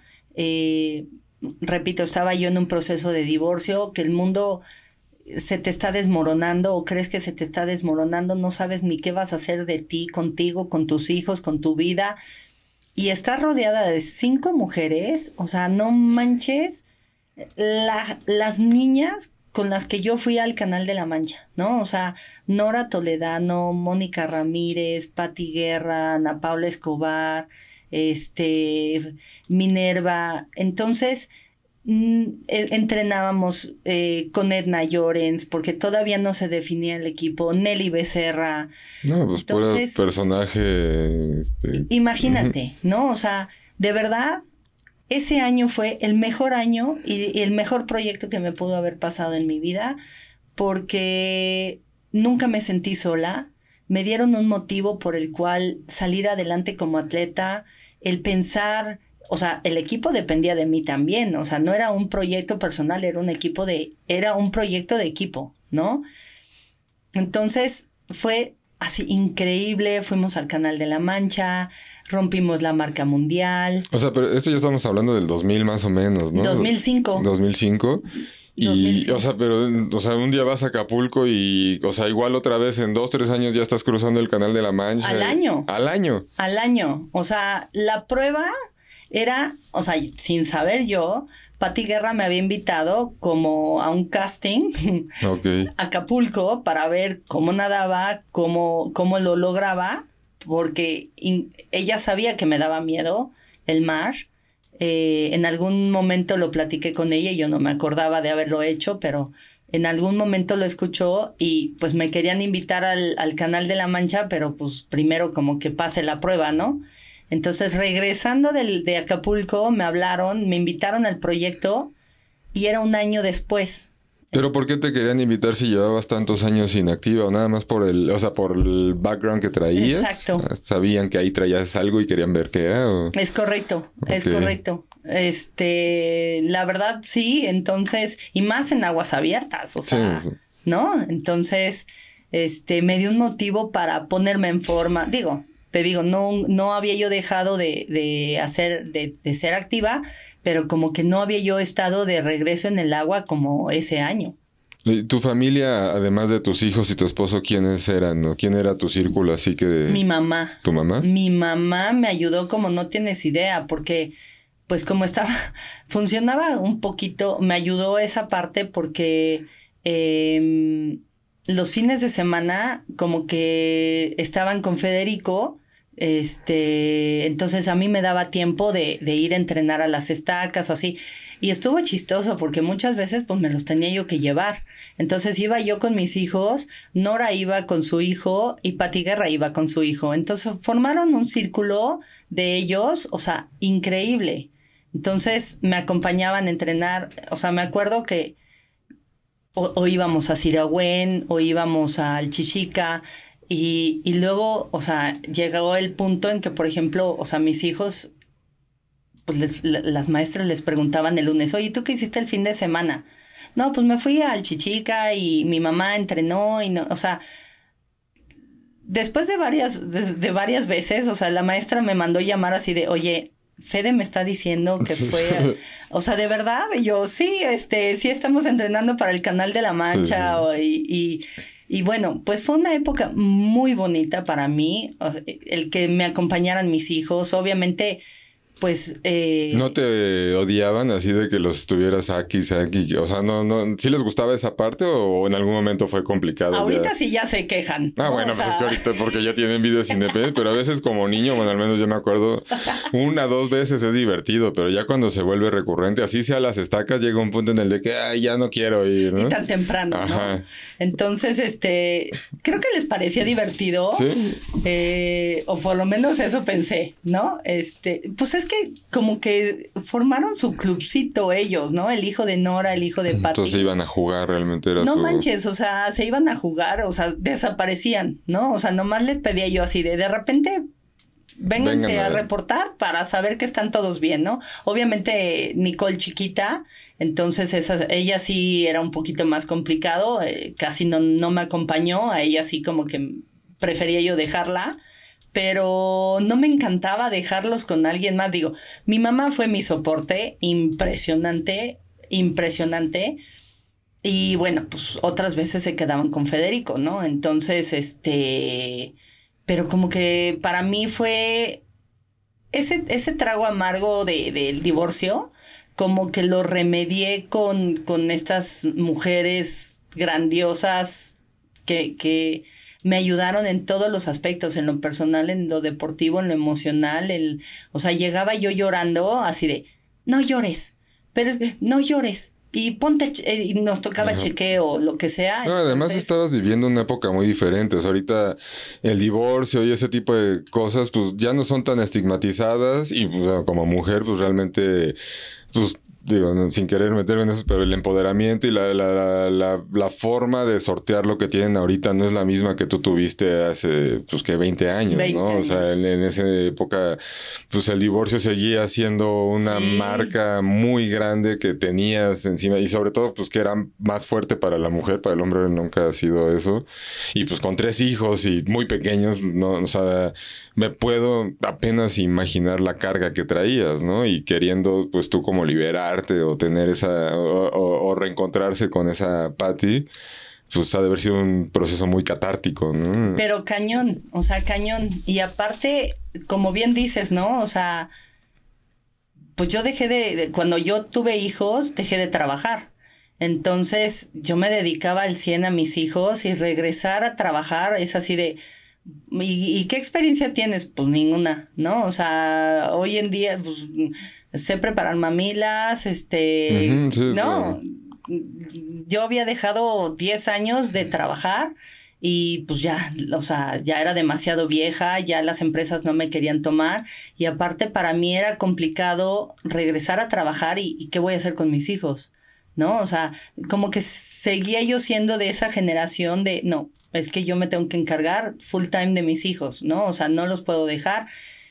Y pues más adelante, pues sí, pues, las necesidades son otras y te ves con la obligación y la necesidad de, tener que dejarlos, ¿no? Y de organizarte de otra manera y tener que dejarlos. Y por su mismo bien, ¿no? Que al final de cuentas es, es, a veces suena, este, que se contradicen, ¿no? Pero realmente a veces soltarlos un poco es ayudarles o es por su bien, ¿no? Así es, así es. Entonces, este, la verdad fue maravilloso el poder estar en Inglaterra con ellas, este... Pero bueno, quiero saber ese momento porque, o sea, es algo que para muchos, al menos para mí, es un sueño. Sé que algún día lo quiero hacer y no sé si, si tenga la capacidad, en mi caso, la capacidad física de lograrlo porque no soy muy buen nadador. Pero, o sea, de haber estado en, unos, o sea, en dos Juegos Olímpicos, 10 años, de repente regresa a Acapulco y un año después estás en el Canal de la Mancha, o sea, o sea, ¿qué, qué, qué chingados? ¿Cómo llegaste ahí? ¿Qué sentías? Además, digo, perdón, ahorita me adelanto un poco sé que tienes un síncope, que es algo que no sé si en ese momento ya lo sabías, o sea, ¿cómo lidiabas con todo ese tipo de, pues, no sé, de situaciones, de, contras que pudieras llegar a tener? Sabes que, que fue un proceso, fue como magia, fue como mágico. El, el, el, regresar a nadar, o sea, yo creo que como que siempre tenía yo estacionado ahí el, el gustito de, de la natación y lo tenía yo latente, ¿no? Pero pues ahora sí que como que ya, primero lo dejé porque quise. ¿no? Estaba yo como saturada y como dices, emocionalmente, este, necesitaba yo un espacio, eh, hacer el duelo de dejar de nadar y todo. Ya cuando yo decido regresar, pues regreso socialmente, pero pues por otro lado tenía yo a mis hijos, ¿no? Entonces no me daba el tiempo, este, no estábamos en ningún club, entonces yo lo único que hacía era aerobics. Entonces, el regresar al agua, no tienes idea lo que, lo que fue para mí. O sea, fue otra vez regresar a casa. Entonces, yo le soy muy agradecida a la natación de, todo lo que me ha dado, de, de, los, de las emociones, de los sentimientos. Es que va más allá de una simple disciplina. Para mí la natación es, es mi momento, es un momento para mí, para estar conmigo, para mí eh, como que toda la vida estuve como que para otros, ¿no? O sea, eh, estar cuidando a mis hijos, el estar cuidando la escuela, el estar cuidando, o sea, como que siempre estar dando, dando, dando, pero la natación era algo mío. O sea, no sé si me estoy explicando. Sí, sí, sí, totalmente, sí. O sea, es algo que pues como si fuera parte de tu personalidad, de algo con lo que hubieras nacido, ¿no? O sea, y que lo dejaste y te estaba llamando, ¿no? O y entonces muy esotérico, pero... Sí, regresar a nadar fue... Wow, aquí, estoy. aquí soy. O sea, volví, ¿no? O sea, regresé. Y tenía yo el proyecto con un equipo de niñas, con el simple hecho de, de comprometerme para ellas fue cuando me hablaron y me dijeron, oye, queremos preguntarte si te quieres este, unir a nuestro relevo, sí. Oye, ¿no lo quieres pensar? No. ¿Segura? Sí. Ok, padrísimo, entonces después nos ponemos en contacto, va, luego platicamos los detalles, sí, sí, sí. Cuelgo el teléfono y dije, qué chingados. ¿Ya estabas divorciada en ese momento? No, no, todavía no. No, no, no, no, pero dije, ¿qué hago? O sea, sí en el momento fue de, ¿qué voy a hacer? Pero sabes que, Mike, el, tener ese compromiso, si no hubiera yo tenido ese compromiso con ellas, lo dejo. Ok. Sí, o sea, es que eh, digo, insisto, era un momento muy catártico para ti, eran demasiadas cosas, ¿no? O sea, divorcio, yo dije, mm, es un momento de, de hacer duelo, de, de, poder hacer duelo ahí, este, estaba pasando por un momento, o sea, para mí el estar casada, el tener hijos, era así mi máximo sueño. Y se estaba cayendo. Entonces el estar en el agua y golpear el agua, yo dije, prefiero golpear el agua que yo... Fue como mi terapia. Ok, está increíble, o sea, fluiste, ¿no? Sí. Te enseñó a fluir. Entonces yo golpeaba el agua, digo, obviamente no, duro, pero digo, el, dar cada abrazada, pues yo estaba golpeando el agua, estaba golpeando la frustración, estaba golpeando la... El que otra vez, ¿no? El que no lo haya yo logrado, ¿no? O sea, no logré mi tercera Olimpiada, pero tampoco logré mi matrimonio, otra frustración, otra decepción, este, no sé, o sea, y, tener un proyecto me sacó de esa tristeza hacia una visión mucho más positiva y tener un objetivo. Claro. El tener una motivación, el que yo no puedo fallarles a, mis amigas, yo no puedo fallarle a México. Este, yo me sentí como que, ah, otra vez vamos por México, ¿no? O sea, voy por mí, voy por México, y voy por mis amigas. O sea, los, otras, los otros nados habían sido individuales. Este era relevo. Ok. ¿Y te acuerdas del momento antes de entrar al agua y en el canal de la Mancha? Por supuesto, por supuesto, por supuesto. Fluí como no tienes idea. Eh, ¿Cuántas horas fueron? Fueron 20 horas 14 minutos porque lo hicimos ida y vuelta. Lo hicimos en relevo y como lo hacen en el Canal de la Mancha, una embarcación te va siguiendo con los otros integrantes del equipo. Entonces cada hora vas cambiando de integrante y tienen que ser por eh, seis nadadores, ¿no? O sea, para que sea oficial tienen que ser seis nadadores. Y pero fue todo el proceso, Mike, fue todo el año y eh, eh, fue como que cada una teníamos nuestra obligación. Nora nos daba los entrenamientos, Pati Guerra se encargaba de las relaciones públicas, yo me encargaba de los uniformes, o sea, como que cada una nos tocó un papel, o sea, trabajamos increíble, hacíamos juntas mensuales, este, cómo vamos, este, cómo vas con esto, cómo vas con aquello, vamos a pedir un abanderamiento, este, como que, como que iba tomando forma el proyecto, ¿no? Y, ahora nos toca salir a entrenar a las estacas, ahora vamos a, este, teníamos que ir a, nadar en agua fría, este, vamos al Chichica, este, quién lleva la camioneta, quién, o sea, como que la doctora, o sea, como que fue un proyecto increíble que me sacó de mi tristeza, de mi frustración y me dio oportunidad de pensar en algo positivo y no me permitió mm, deprimirme no me permitió deprimirme. Y hasta cierto punto no enfrentar esa tristeza de, de, no haber logrado pues seguir adelante con el matrimonio, ¿no? Entonces, em, llega el día, este, nos vamos a Inglaterra, seis mujeres, o sea, aparte cada una, imagínate seis viejas, ¿no? O sea, de por sí las mujeres somos complicadas y conflictivas. Ahora imagínate seis, cada una con su mente, con su poder. El rush al, al 100, ¿no? De todas así, de lo las hormonas. Ah, bueno, además. O sea, ¿no? El que me viste feo. No, nada más volteé a ver, es que me viste, bota, ya viene el relajo, ¿no? Entonces, este, como que tratar de lidiar con seis, o sea, era un equipo de seis mujeres, más la doctora, más, más, este, ¿no? Como que éramos ocho. Entonces, ahora vamos a desayunar acá, y ahora vamos a comer allá, y ahora, ahora vamos a entrenar. Y era agua fría, o sea, no enchiladas.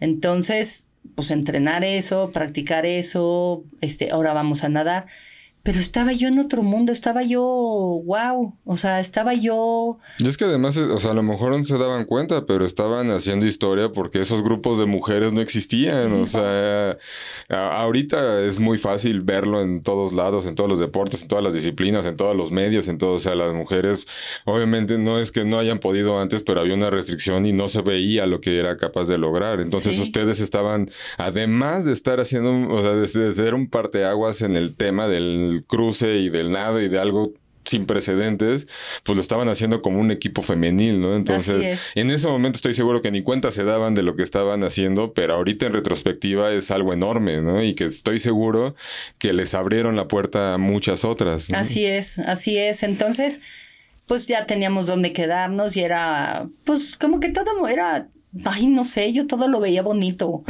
O sea, todo estaba padrísimo, todo estaba hermoso, todo el vuelo, este, eh, volar a Inglaterra, el llegar por primera vez, este, eh, el viajar con otras amigas, este, el entrenar, el, el, y te avisan que ya te toca este, con un periodo de 12 horas, entonces tienes que preparar todo, hicimos una reunión y tú primero y de dos y tres y cuatro y tú abres y tú cierras y todo.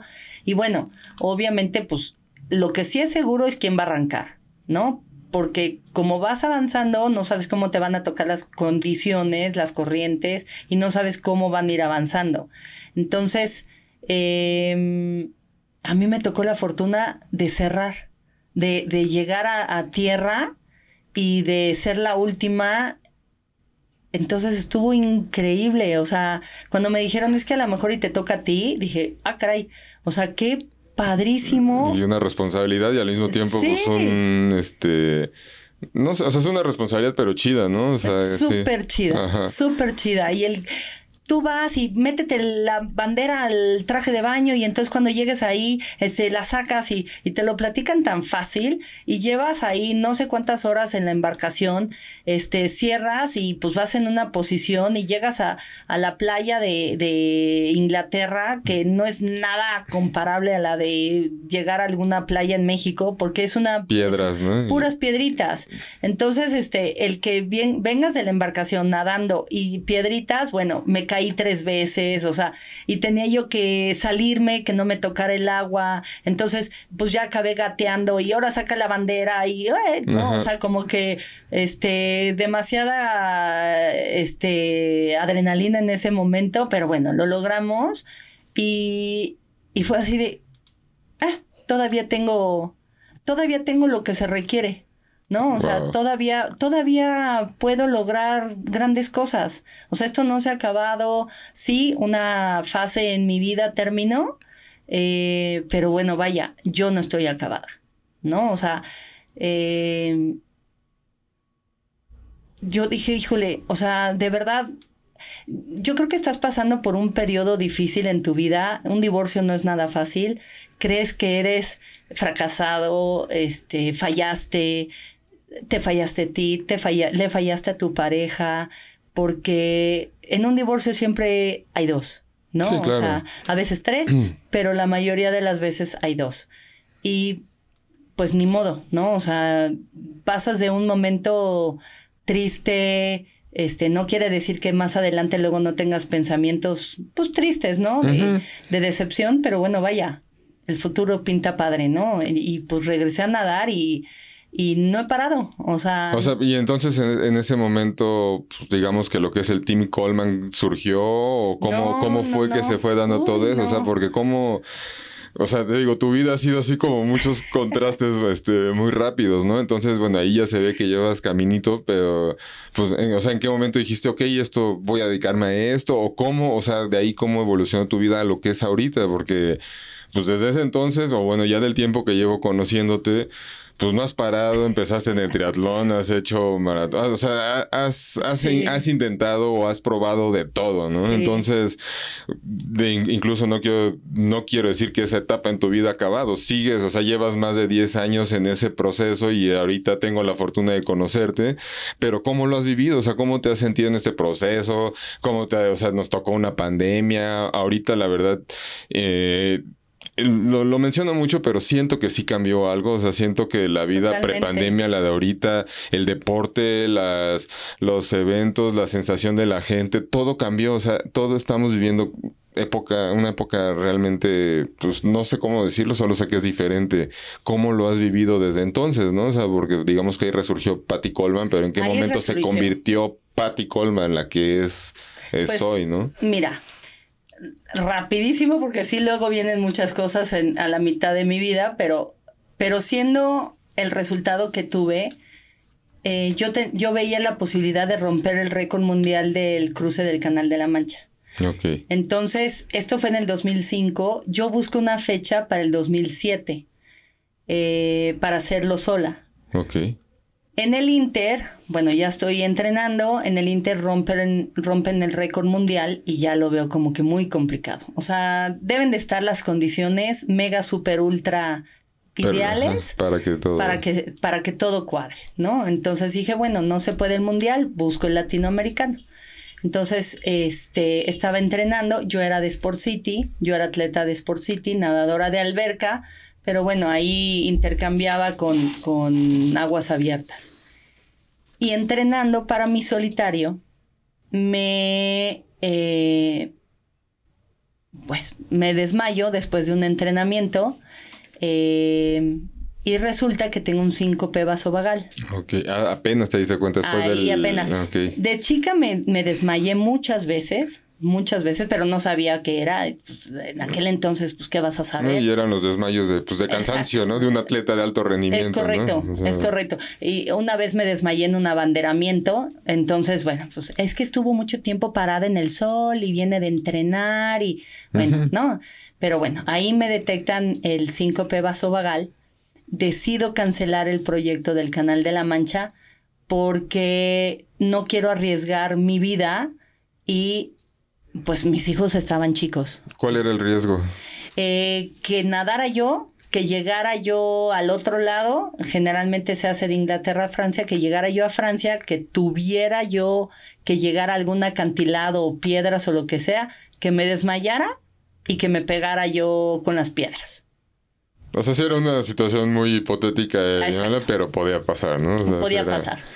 Hoy en día a lo mejor y te digo, tomo el riesgo, ¿no? O sea, me aviento. Pero en aquel entonces mis hijos estaban chicos y la verdad no valía la pena. La verdad no lo vi viable. No, aparte no sabías a lo que ibas, o sea, lo habías hecho en relevos, pero no, no te conocías el nivel de cansancio, el mareo, el perderte, la noche, la tormenta, lo que pudiera llegar a pasar, ¿no? Entonces era un riesgo pues yo, yo, diría que fue una decisión bastante responsable porque pintaba para hacer algo malo, ¿no? Era algo desconocido en ti y pues no sabías qué te esperaba y el reto que estabas preparando era gigantesco, ¿no? Exacto, entonces decido cancelar el proyecto, digo yo sigo nadando, soy parte de, de los nadadores de Sport City, surge ahí la posibilidad, eh, me invitan a, a, tomar un curso para ser entrenadora, eh, lo tomo me vuelvo entrenadora de Sport City, pero de alberca. Sigo en alberca, estoy ahí como entrenadora de alto rendimiento de Sport City. A través de los años, este, también por parte de Sport City de la Federación Mexicana de Natación, soy eh, como la vicepresidente de Masters. Estuve trabajando un rato en la Federación Mexicana de Natación, en la parte de Masters este, renuncio a esa parte, eh, sigo y salgo de Sport City. Entonces, eh, yo así de, o sea... ¿Pero qué? O sea, ¿te, saturó o no te...? No, fíjate que hubo como cambios dentro de la estructura de Sport City y pues yo salí. Ok. Eh, bueno, me sacaron. Ok, sí, sí, sí. Entonces, entonces salgo de Sport City y ahora qué hago? ¿No? O sea, ¿ahora qué voy a hacer? Y entonces, eh, de verdad que mis hijos han sido una parte importantísima, digo, además de que son mis hijos, pero este, Nicole, estaba platicando una vez con Nicole y, le digo, ¿ahora qué voy a hacer? Ay, mamá, pues hazte un equipo, haz tu propio equipo. O sea, ya tienes nadadores, has estado entrenando a gente, pues haz, haz tu propio equipo. Ah, pues sí, me dice, mamá, una de las cosas que agradezco, digo, ya después me lo dijo un poquito más grande, eh, una cosa que agradezco que saliste de Sport City es que me regresaron a mi mamá. O sea, yo era... 100% trabajo, ¿no? 100% trabajo, ¿no? O sea, siempre me ha gustado, mi pasión es mi trabajo y todo. Entonces, ahí, siendo eso lo que me comenta y me dice, pues haz tu propio equipo y pues hago mi propio equipo. Entonces, este, pues empiezan a jalo a mi gente que estaba en Sportcito y digo, siguen entrenando ellos, yo les mandaba entrenamientos, este, otras personas empiezan a oír de mí, sigue saliendo que estoy ahí en el medio y de ahí sale Tim Coleman. ¿En qué año surgió? ¿Te acuerdas? ya ni me acuerdo, Mike. O sea, soy malísima ahorita para los años, pero este, ya vamos para 16 años. Wow. O sea, ya tiene rato, ¿no? Entonces, pues empiezo a entrenar a gente, salgo de Sport City, me acobijan en, en Sportium, este, me abren puertas en Sportium, empiezo en Sportium, estoy en Sportium y empiezo a tener gente. Mike, no hay cosa que me dé, que sea mayor a mi pasión de yo ser entrenadora. O sea, he tomado los cursos de la WAUSA, del America Swimming, de America Swimming he tomado nueve cursos, todos los cursos los he tomado, este, de la WAUSA, de eh, Oceanman, de certificaciones, me certifiqué de triatlón. Eh, me encanta estar preparada, creo que es algo primordial Hoy en día están saliendo entrenadores por todos lados. De las coladeras. De, las fin de semana, ¿no? Y, con cantidades de gente que entrenando ridículas, ¿no? O sea, creo que sí ya se está volviendo un, problema y bueno, pues es algo que, muy pocos alcanzamos a ver todavía, ¿no? Y yo creo que apenas más lleva, creo que es, el, es la obligación de los atletas de pedir pues que la gente esté preparada, ¿no? O sea, creo que son vidas las que estamos ahí manejando y, y yo no me considero una entrenadora, me, me considero una facilitadora de sueños y, y, es mucha responsabilidad. Totalmente, ¿no? Y, es, es, es, y además si lo haces bien es un trabajo muy demandante, o sea, porque realmente te es como tener hijos, ¿no? O sea, te obliga a estar al pendiente de cada uno de sus rendimientos, de sus tiempos y, eh, o sea, hacer un buen trabajo de coaching es, es, es algo que, pues, es un trabajo a tiempo completo, obviamente.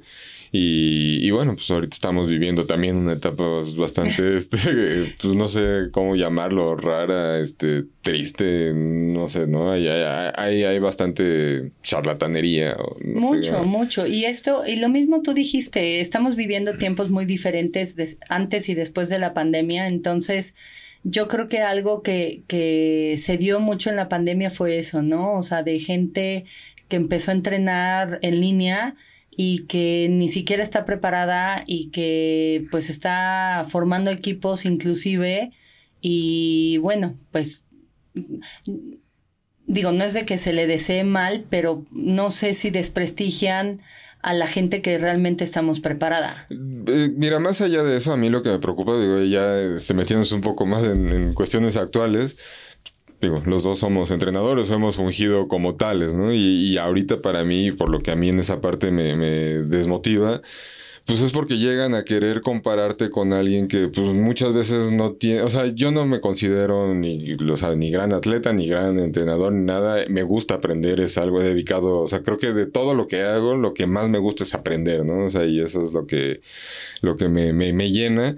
Y, o sea, luego sí es pues entre desmotivante y molesto cuando ya es que tal persona me cobra más barato y además tiene más gente y además, o sea, pues chido, ¿no? O sea, está bien que no me digas que no te gusto, pero pues no me digas que alguien que la neta salió con un título más oro, este, pues me va a venir a, enseñar, ¿no? Y no porque yo me considere mejor, pero al menos como, pues al menos, mira, si no me quieres confiar como entrenador, pues como ingeniero, ¿no? Este, pues sé los matemáticas, sé los cálculos y sé tu ritmo cardíaco y sé lo que necesitas, ¿no? Y muchas veces, pues el entrenador que todo lo sabe, pues muchas veces no sabe ni eso, ¿no? Entonces es una, como tú lo dijiste, ¿no? Es una situación más que molesta, desmotivante, porque te, te ponen en una canasta donde sabes que no perteneces, ¿no? y, y, lo triste es que cada vez hay más gente en esa canasta y le están confiando más a la gente de esa canasta, ¿no? Entonces, creo que va a haber en algún momento, como ha pasado en muchas cosas, algún choque ahí donde se van a dar cuenta de que eso no era lo chido, pero pues mientras nos toca pues estar aguantando y viendo qué pasa, ¿no? es, es. es un boom que no tiene límite. Cada día surgen nuevos equipos, nuevas redes, nuevas páginas. Entonces, pues solamente nos queda esperar a ver en qué, en qué acaba y, y, tratar de seguir siendo lo más éticos y, y pues, disciplinados posibles en, en, el camino que, pues al menos que yo considero el correcto. No sé si lo sea, pero ha, demostrado dar este resultado. Sí, así es. Entonces, para mí el Team Coleman es como mi pues mi energía, ¿no? O sea, mis hijos son mi motivación y mi gasolina, pero el Team Coleman es, es mi energía. Y, híjole, creo que me entrego al, no al 100, al 200% a mi gente, ¿no? Entonces, este, el ser coach, el, el, ser entrenadora para mí me apasiona, me transformo, me entrego, me... Y, y el poder ver cómo van mejorando, o sea, lo mismo tú dijiste, ¿no? Eres entrenador y, y, estoy segura que tú sientes lo mismo de cómo la gente va, se va desarrollando, ¿no? O sea, los recibes como un capullito y acaban siendo una mariposa, entonces, este, y, y quieren más, ¿no? Entonces, pues está padrísimo. La verdad soy una persona que no le limita a la gente, obviamente o sea, si tienes un año entrenando conmigo y me dices, me quiero ir al canal de la mancha, pues espérame tantito, ¿no? O sea, creo que también es parte de, de nosotros el, el, el ponerles los pies sobre la tierra y no decirles no, pero enseñarles el camino. Sí, pero ahorita hay un rush, hay una desesperación abismal, ¿no? O sea, y también lo digo mucho, o sea, no soy el mejor ejemplo porque yo pasé por ahí, pero la neta es que no, o sea, creo que cuando lo vives, eh, así seas tú un atleta de, o sea, elite y que tiene la capacidad o alguno como amateur, el acelerar esos pasos no te deja nada bueno. Puede que lo logres, es más, es muy seguro que lo logres porque el cuerpo humano es algo increíble. Eso es algo que también he visto mucho últimamente, que de gente pues con sobrepeso y que dicen seis meses quiero hacer un Ironman y lo logran.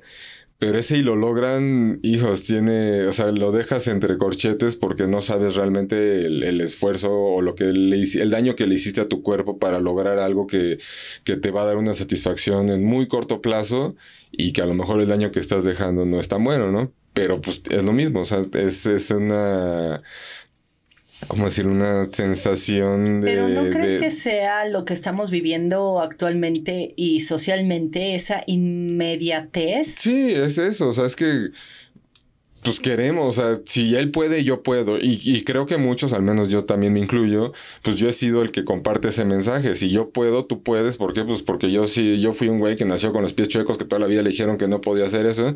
Y he logrado cosas que a lo mejor yo las hice por gusto, pero que mucha otra gente pues sí las ve como algo muy grande, ¿no? Y es una responsabilidad enorme el decirle a la gente, ok, yo lo hice así porque yo no tenía las herramientas, porque no había los entrenadores, lo voy a decir porque no existía Tristor, porque no había, o sea, lo que estamos buscando es enseñarte la forma de no hacer las cosas, como muchos los tuvimos que aprender a la mala porque era la única forma que había, ¿no? Pero a la gente no le gusta escuchar eso, le gusta escuchar, sí, tú puedes y mañana lo vas a lograr, ¿no? Y lo, y lo logran y se los demuestras.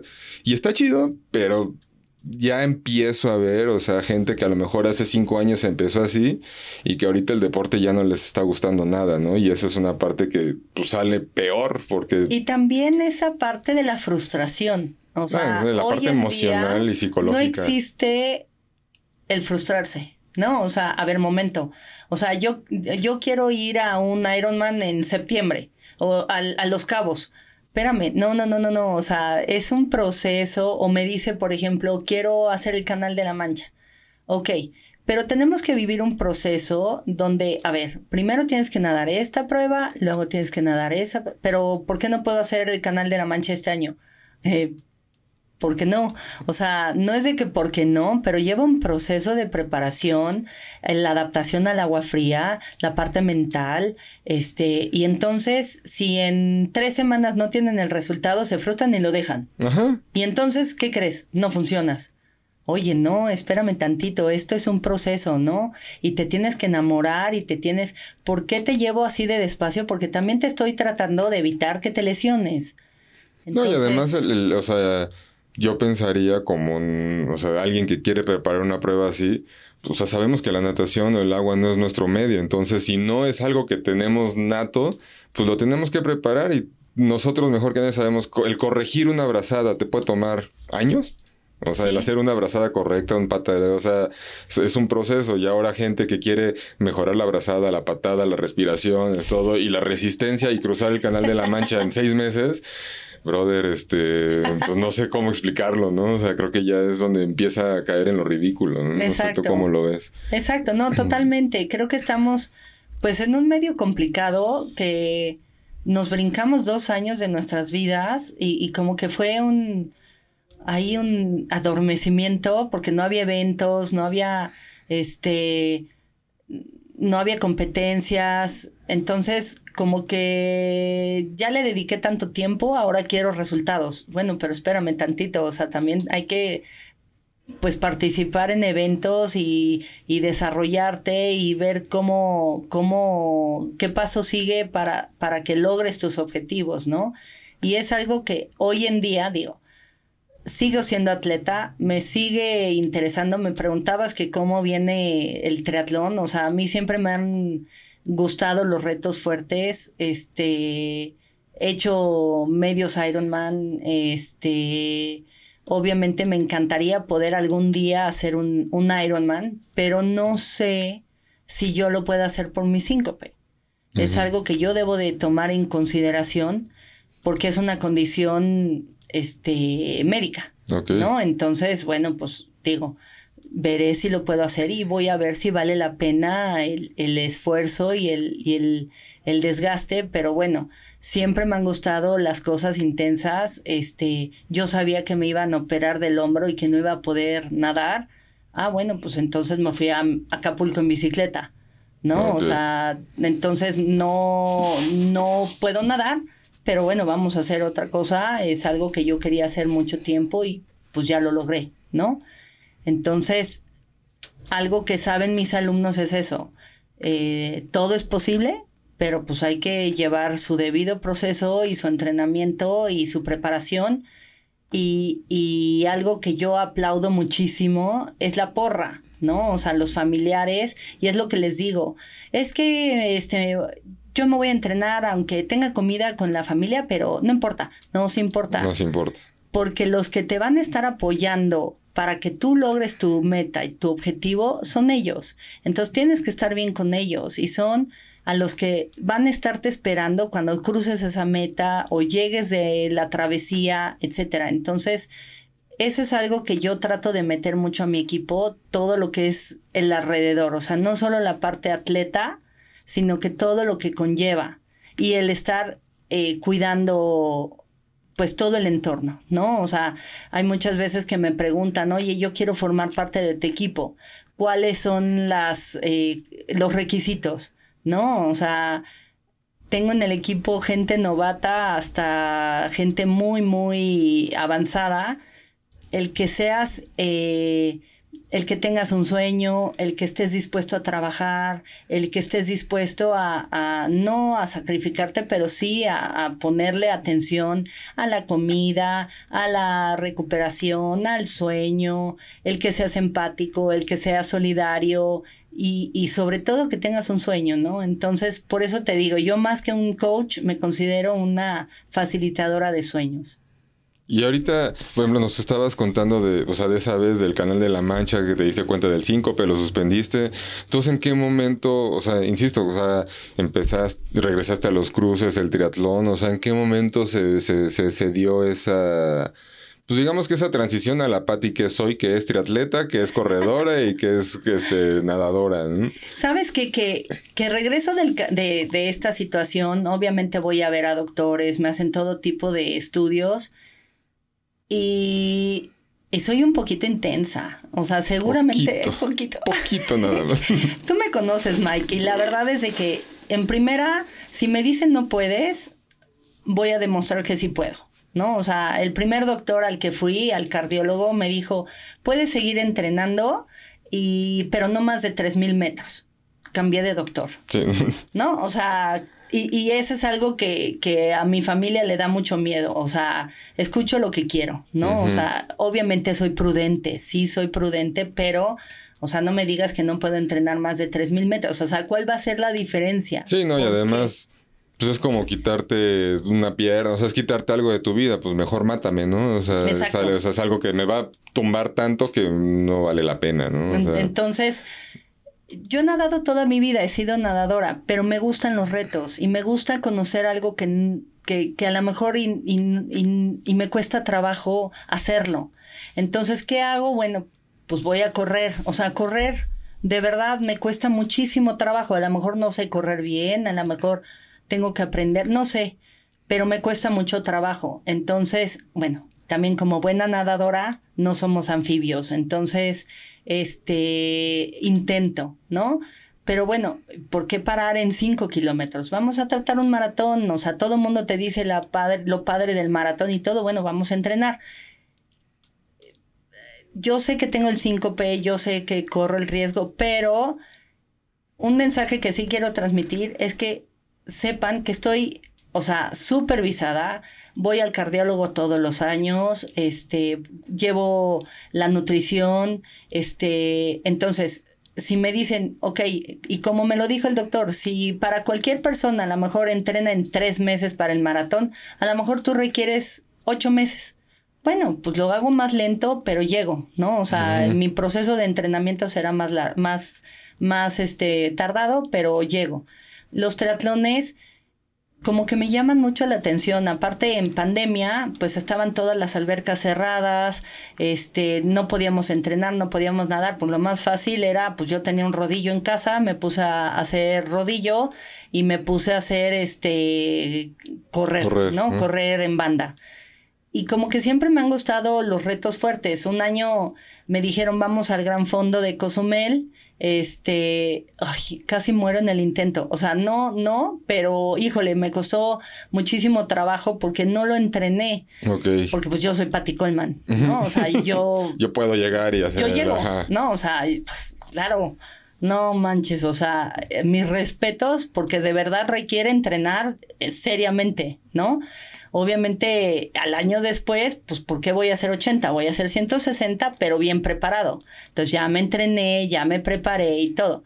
Igual ahorita este, hice el Gran Fondo el año pasado, hice la México Acapulco, este, como que me gusta lo desconocido, lo difícil, y entre más difícil me llama más la atención. Este. Sí se ve eso.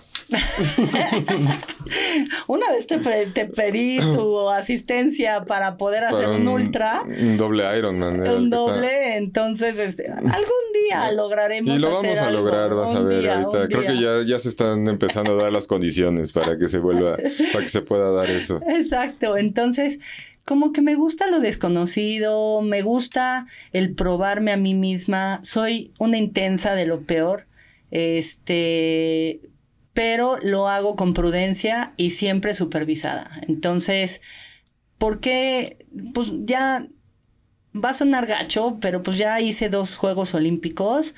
Este, ya logré hacer el canal. No tienes nada que demostrarle ni a ti ni a nadie. O sea, todo lo puedes hacer lo que se te dé la gana porque pues creo que todo lo que hagas solamente va a sumar a algo ya gigantesco que tienes y eso, pues, mientras lo hagas por ti, creo que va a valer la pena, ¿no? O sea, así es. No, no sé tú cómo te veas, ¿no? Pero al menos yo no me imagino mi vida sin muchas cosas y en tu caso pues yo imagino que el deporte es una de ellas, ¿no? Entonces quitarte el deporte pues es como te digo, pues mejor quítame la vida, ¿no? Es algo así, es algo que, que suena muy drástico y que muy poca gente puede entender, pero yo creo que también muy poca gente tiene pasiones, ¿no? Y cuando la encuentras, pues la persigues y la, alimentas y, la nutres hasta que se te acaba porque es lo único que le da sentido a tu vida, o, de, o no lo único, pero sí algo, una pieza clave que, que puede hacer que tu vida se venga abajo, ¿no? No sé si tú lo sientas así. No, totalmente. Por eso te digo, cuando yo fui al doctor y me dijo, solo puedes nadar 3.000 metros, y yo,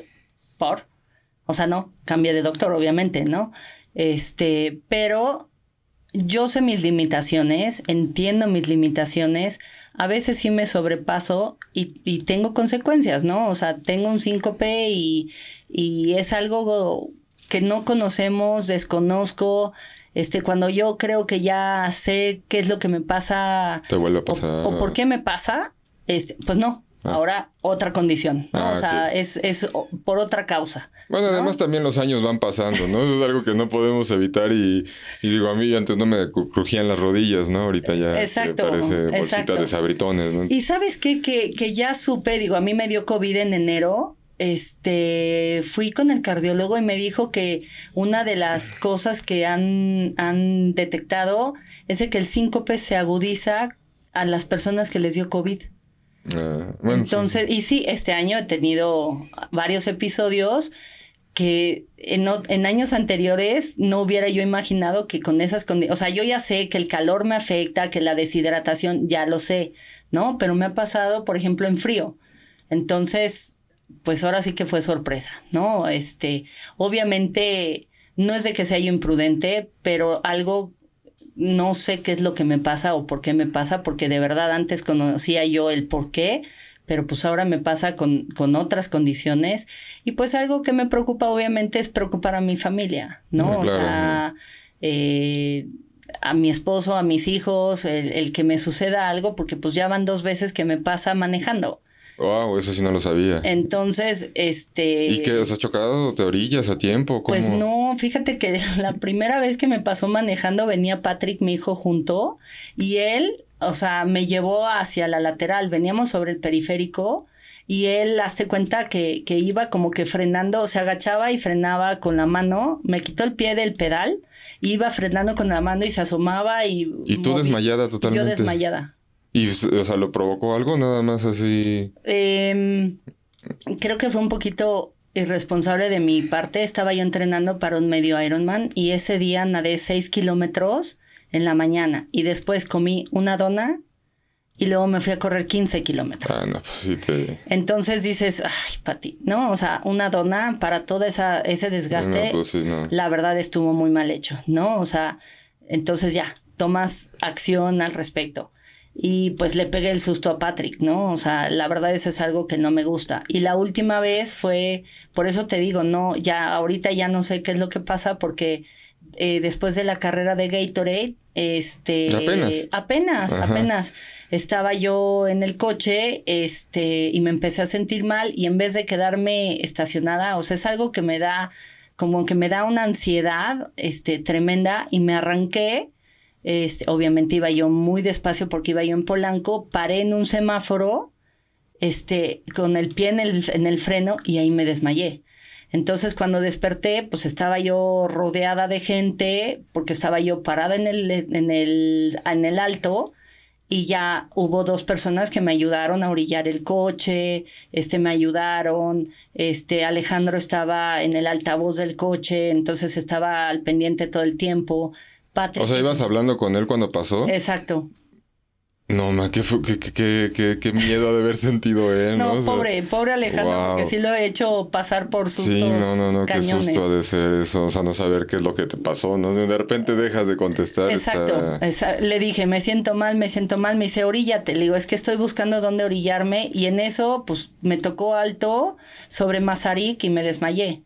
Entonces, este, no sé, no sé ni qué pasó, porque ese día estaba haciendo frío, estaba fresco, y bueno, pues ahora sí que esas dos veces, ¿no? Entonces, em, digo, es, es algo que me marca la vida y pues estoy en eso, estoy consciente de eso, pero pues tengo que tratarme con la nutrióloga, ver mis niveles de, de sodio, este, de electrolitos, mi hidratación, si hace calor, si no hace calor, este, etcétera, etcétera, ¿no? Entonces, por ejemplo, pues sí, la México Acapulco, pobre Alejandro venía sufriendo, pero bueno, vaya, eh, tomé acción, estuve con altos índices de, de, consumo de sodio, aparte estaba haciendo muchísimo calor, fueron los días que estaba haciendo muchísimo calor en México. Ah, El coche marcaba 42 grados. La sensación. Pero mi computadora marcó 57. Sí, sí, sí, es que pues, hay una parte ahí en Chilpancingo y pasado y es un infierno.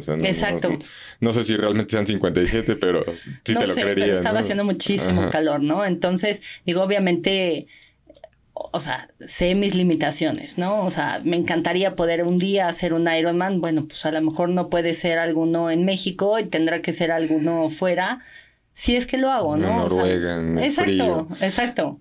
Si es que lo hago, ¿no? O sea, está en mi bucket list. Un día, a lo mejor a los 80 años, lo logre, quién, quién sabe. Pero, pues, como tú lo dices, el deporte es algo que es parte de mi vida, es eh, mi distracción, es, es, eh, es en algo en el que me sumerjo y sobre todo cuando estoy nadando, y, y, son pruebas que me pongo a mí, es algo así de, pues nunca pensé poder correr un maratón, vamos a correr un maratón. Este, nunca, nunca pensé poder hacer tanto en bicicleta, vamos a hacerlo. Pero me encanta el proceso de entrenamiento, me encanta el proceso de, de prepararse, o sea, creo que es importante. ¿Y cómo le puedes decir tú a alguien, a un alumno, que se tiene que preparar si tú no lo haces. Claro. Sí, no, esa es una de las Bueno, es que también eso se da mucho últimamente, ¿no? O sea, coaches de, pues, de coach, ¿no? O sea, que realmente, pues, porque toman el curso y todo y nunca han vivido la experiencia, ¿no? O sea, algo que sí me cuesta trabajo entender es, pues, no sé, gente que prepara a alguien para un Ironman cuando muchas veces ni ha hecho un triatlón.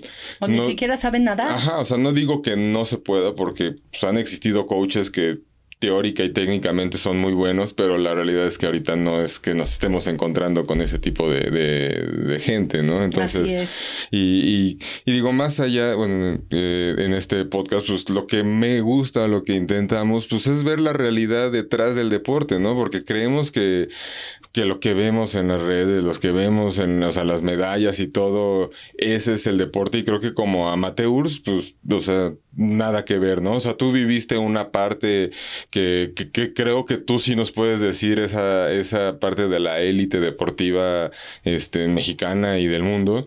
Pero la vida real, la vida de la Patty Coleman de hoy, pues es, es una realidad donde tienes que malabarear muchísimas cosas, ¿no? O sea, la, la vida, la familia y todo. Y eso es lo que pues, me interesaría que me dijera, o sea, ¿qué, ¿qué consejo le darías a la gente para eso? Para que vean que la realidad, pues no es lo que muchas veces vemos en las redes. ¿Cuál es la realidad de, de un atleta que tiene que, pues eso, que, que, y combinar? Es que yo creo que hay ese error que la gente y lo digo en mi caso, ¿no? O sea, ay, es que eres Patty Coleman. Sí, pero yo soy Patty Coleman y soy igual de humano que todos, ¿no? O sea, obviamente hay mucha gente que tiene mayor facilidad que otros, ¿no? Y, y, tú los ves, ¿no? O sea, los ves correr o los ves en la bici y son natos, o los ves nadar y son natos a mí me brindaron esa bendición o esa facilidad de ser nata en la natación y, me viene muy fácil, ¿no? Se me da muy fácil. Pero las otras cosas se me dan muy difíciles y yo tengo dos brazos igual que cualquier persona y dos piernas igual que cualquier persona. Entonces, eh, a mí también me cuesta trabajo. Y, así como dice, soy esposa, soy mamá y, me pasa, ¿no? O sea, me voy de competencia y gano o el primer lugar o lo que sea de regreso y, soy mamá. Eso es algo, ajá, es que, y además, o sea, digo, yo lo veo en, en algunos otros atletas, o sea, ganas, pero más que el, o sea, ¿cómo decirlo? Más que la felicidad de ganar, es decir, ay, pues a lo mejor en este me gané una lanita que me va a servir hasta para, o sea, o sea, la, la presión bajo la que vive mucha gente no tiene que ver con la con la vida real, ¿no? Entonces, es, pues es, no es que sea responsabilidad de nadie, pero pues no está mal también aterrizar que no, que no todo es como, como muchos piensan. Y la verdad es de que, digo, estoy a cargo de un equipo, estoy a cargo de muchas personas que tienen sueños y que tienen deseos de mejorar. Y, y, bueno, o sea, lo que te decía yo, voy, gano, sí, regreso, pero este, pues aquí eres mi mamá y qué bueno que ganaste, pero pues cambio de cachucha y a mí prepárame mi desayuno y hazme mi lunch y, y, muchas veces a mí me tocó regresar de un viaje y tener que darles dinero a mis hijos porque pues no me había dado tiempo de prepararles el lunch, ¿no? O sea, algo tan sencillo como eso, ¿no? Pero pues sí, equilibrar y, y yo tengo la obligación de, de, de, de, y la responsabilidad de tres, de tres personas. Eh, soy esposa, entonces, o sea, también tengo la, la obligación de, de, cumplir como esposa, pero también tengo sueños propios. Ajá, la, obligación y la responsabilidad de, responderte a ti misma, ¿no? Exacto. Yo también quiero lograr todavía.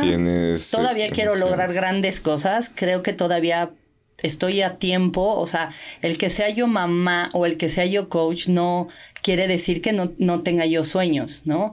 Pero pues equilibrarlos, entonces, este, hay veces que, pues, digo, y, y, y me da risa porque soy eh, compañera de Ana Gaby Rival Palacio del club de las 4 de la mañana, o sea, yo me paro todos los días a las 4 de la mañana, a las cuatro y media estoy entrenando, este, porque si no, ya después entran las llamadas, entra, ya no, puedes, ya no puedo, o sea, ya no puedo. Entonces, eh, pues para yo poder, poder cumplir con mis sueños, pues yo también tengo que buscar mi tiempo, que no invada yo el tiempo de, de la gente que, que está depositando su confianza en mí para lograr grandes cosas, ¿no? Entonces, pues a mí también me cuesta trabajo, no porque soy Patty Coleman, quiere decir que no tengo que entrenar y no tengo que hacer las cosas y no tengo que cumplir con un entrenamiento, lo tengo que hacer, pero pues también yo quiero lograr todavía. No, y lo que decías, ahí tienes emociones, tienes sentimientos, tienes hormonas, tienes este pues pedos en la cabeza como todos, tienes preocupación, entonces es algo que que no sé por qué la gente tiende a tirar a la basura, ¿no? O sea, como que dice, no, eso no importa, ¿no? Ni, ni, ahorita no importan ni mis emociones, ni cómo me siento, yo tengo que lograrlo y tengo que ganar y tengo... Y pues se vuelve como una bola de nieve que se puede volver muy, y tienes que triste, Y tienes que poner la mejor cara, Ajá. ¿no? O sea, y, y a lo mejor y no quieres, pero la gente espera eso de ti, ¿no? O sea, y, y como que pues tú eres Patty Coleman, o sea, qué malo te puede pasar. Pero también, o sea, sí la, hay gente que espera, pero también creemos que es a veces mucho más, ¿no? O sea, creo que no sé si a ti te ha pasado, te has dado ese shock de que pues creías que algo iba a ser catastrófico y cuando pasó dijiste, ah, pues no fue tan malo, ¿no? O sea, aprendes como a, pues a, a no, este, ¿cómo decirlo? No, no, no crear escenarios catastróficos en tu mente antes de tiempo, ¿no? Yo creo que son de las dos cosas, ¿eh, Mike? O sea, yo creo... Eh, muchas veces lo hacemos nosotros, o sea, bien lo dices, ¿no?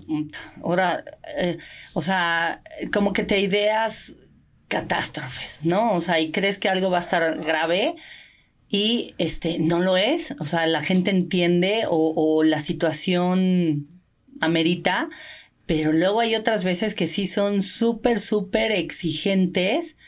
Y, y, hasta me ha pasado, ¿no? Pues me vale lo que te esté pasando. O sea, tú tienes que cumplir con mi entrenamiento. Tú eres mi entrenadora y me vale si estás pasando por un mal momento. O sea, entrégame mis entrenamientos.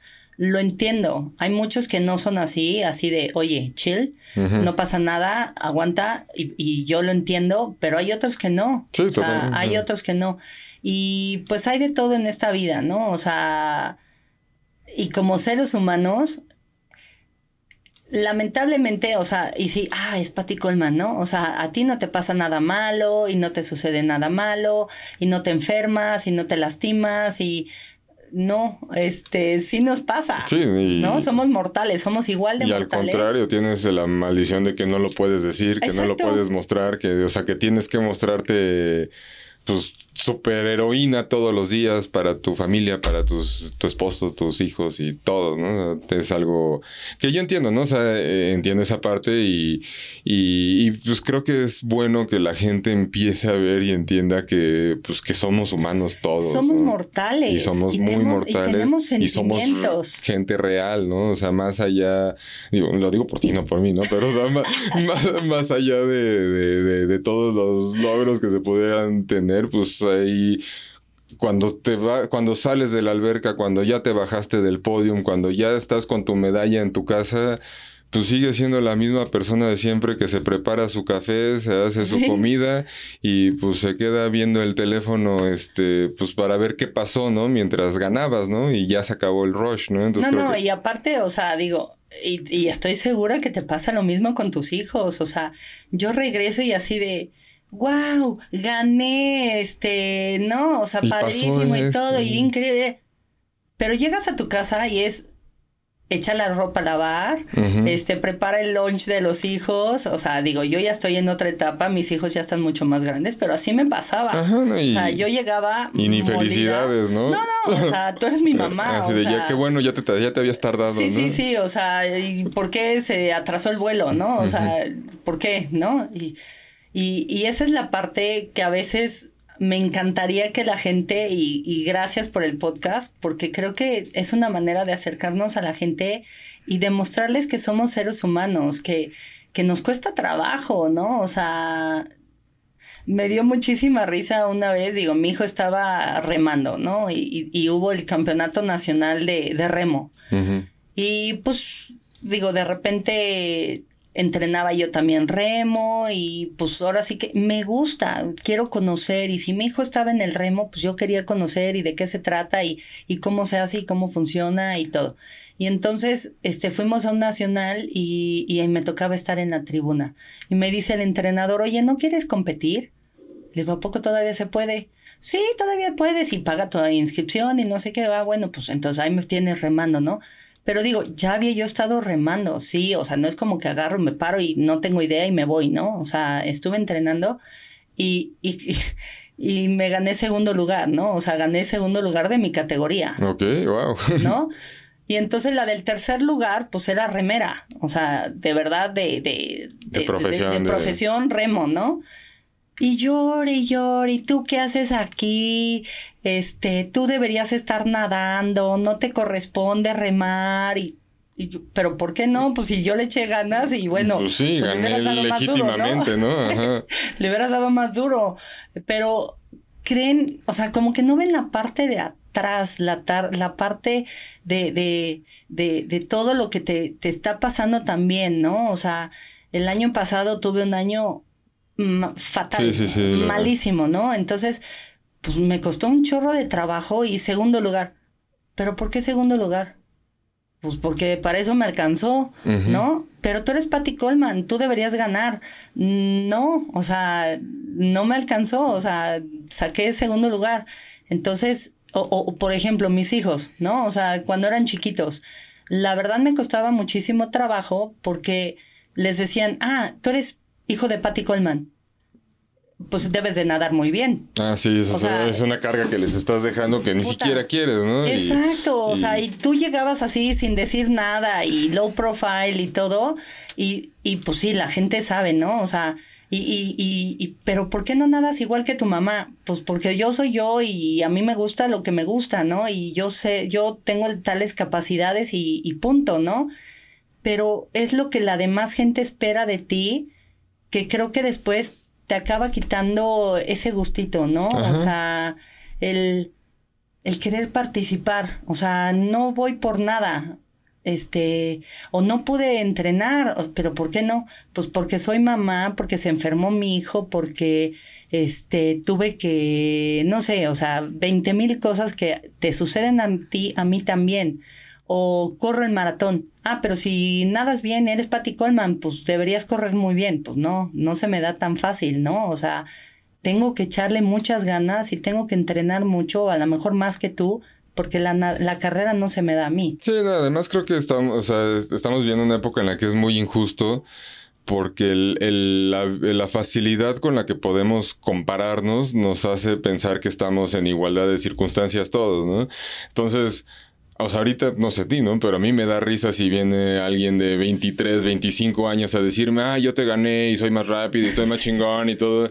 Pues sí, cabrón, pero tú no sabes lo que es pararte a las 3 de la mañana a subirte al rodillo con un bebé, ¿no? O sea, hazlo seis años seguidos y ya después hablamos, ¿no? Entonces creo que esa parte apenas se está dando porque, insisto, o sea, venimos, se, está creando y se está gestando y pues la intención aquí es demostrar pues cuál es el lado real, ¿no? De, el lado humano, el lado sensible de pues de la gente que parece que no es de este mundo y pues somos, bueno, no sé tú, ¿no? Pero yo sí soy de, hasta donde yo sé, soy de este planeta, ¿no? Ahorita que ya, que ya hay este, que se supone que hay visitantes, pues yo todavía me sigo considerando este bastante terrestre y, y pues como terrestre, pues tenemos muchas cosas detrás que, que que van más allá de esos segundos que estamos en la competencia, ¿no? y bien lo estás diciendo, ¿no? O sea, equilibrar toda esa parte o sea, es maravilloso. A mí me encanta ser mamá, me encanta ser esposa, me encanta ser coach, pero también me encanta ser atleta. Y soy muy competitiva y soy muy Pero hay etapas para todo. Hay etapas y, y ahorita, por ejemplo, o sea, una etapa donde, o sea,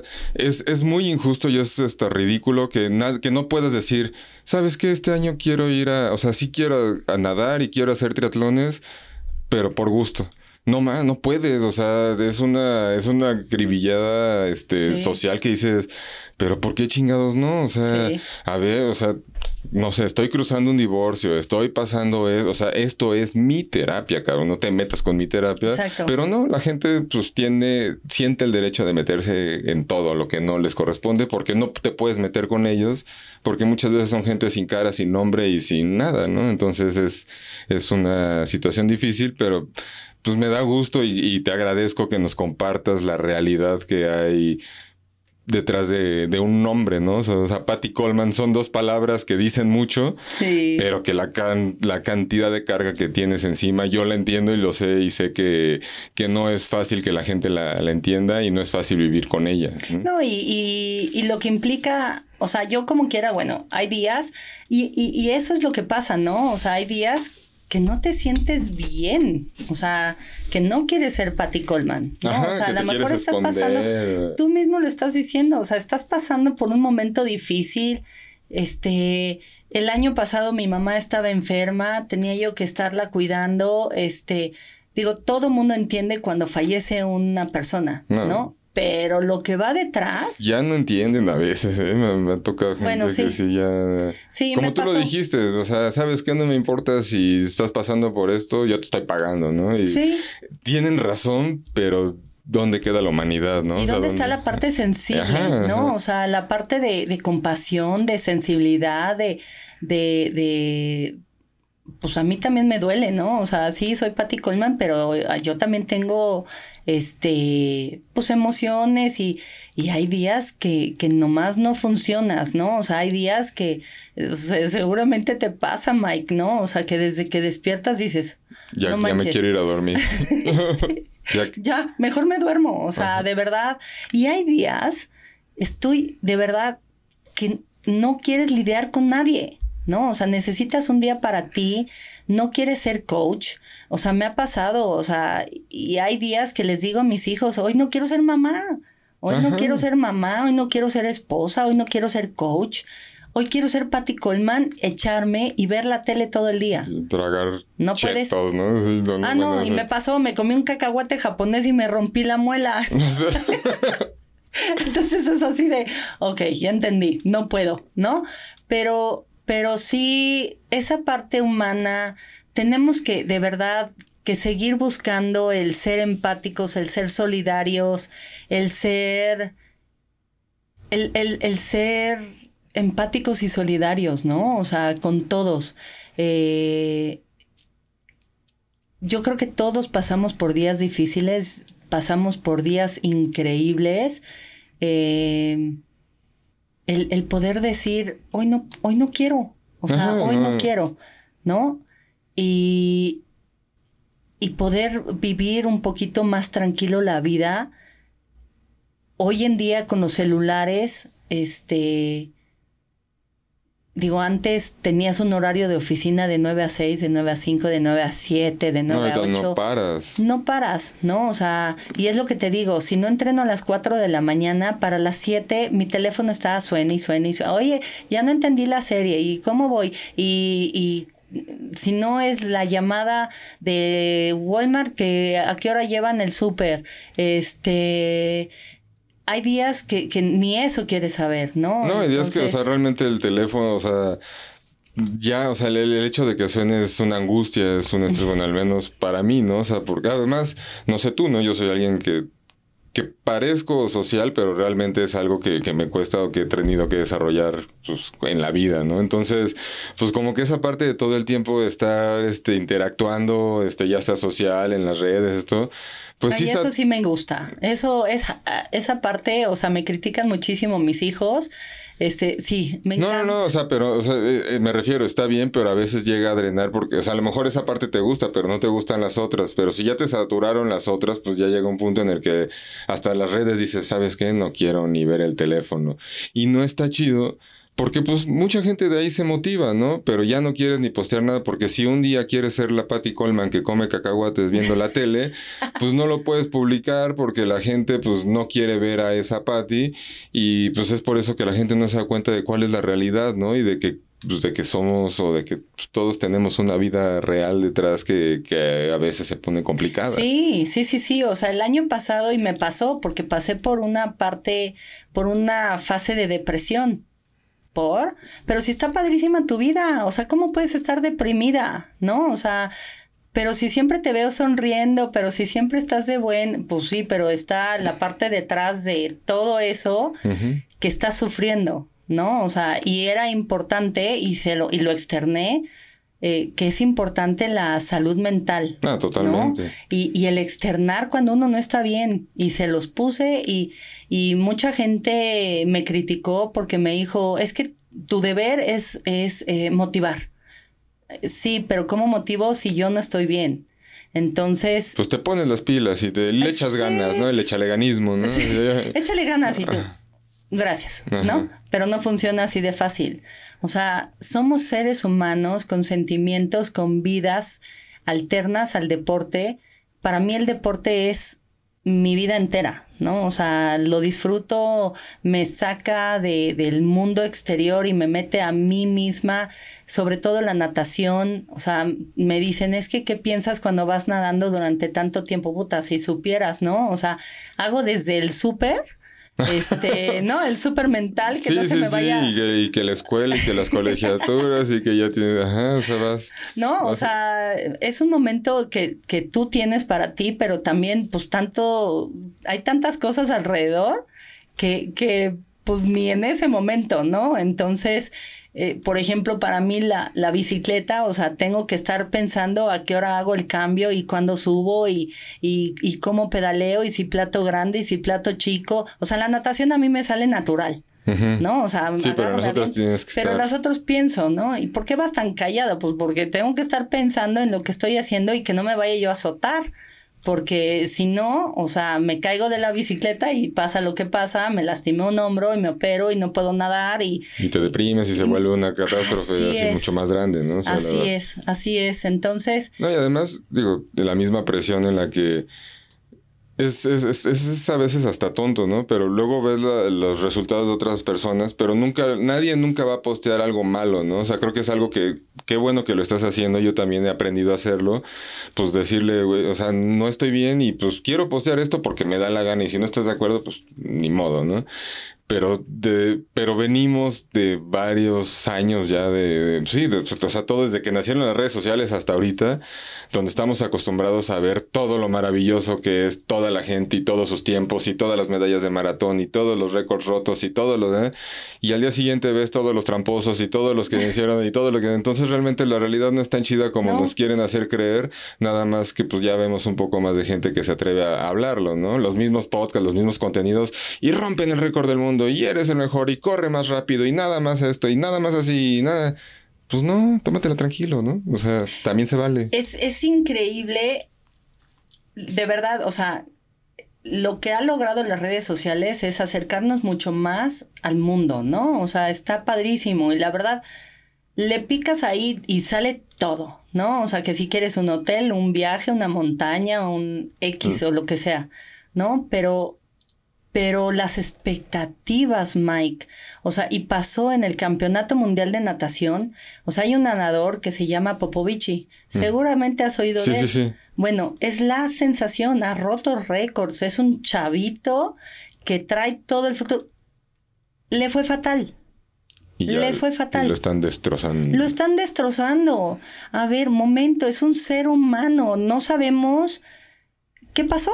O sea, desayunó mal, traía diarrea, sus papás se están divorciando, este, eh, su patrocinio, eh, le quitaron el patrocinio, este... En mil cantidades, o sea, hay, hay mil posibilidades de por qué pudo haber Pero salido lo único que hacen es nado fatal.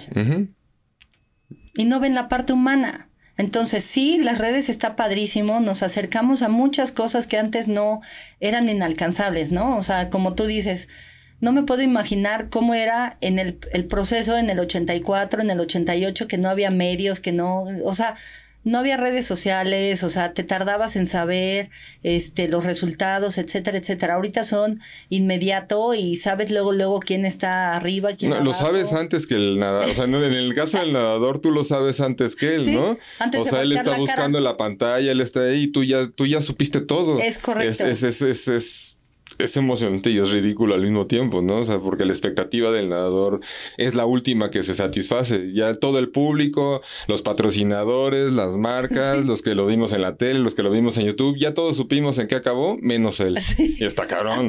es, es un giro, pues, muy, muy fuerte, sí, ¿no? Sí, sí, sí. Entonces, o sea, son muchísimas cosas, ¿no? O sea, y algo ahorita ya mis hijos están grandes, o sea, soy mamá, yo me considero mamá antes que cualquier otra cosa.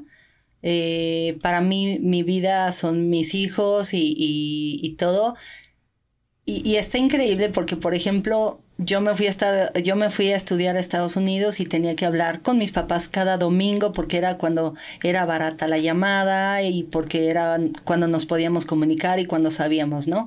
Pero eh, publiqué algo en redes, o sea, ahorita estoy siguiendo muchísimo a mi hija porque pues está de, de, nadadora y todo y fue a sus campeonatos eh, estatales y, y, estuvo padrísimo porque a mí digo, en la mañana, mamá, hoy nado esto y no sé qué, ok, perfecto. Y está increíble porque lo transmiten en vivo, ¿no?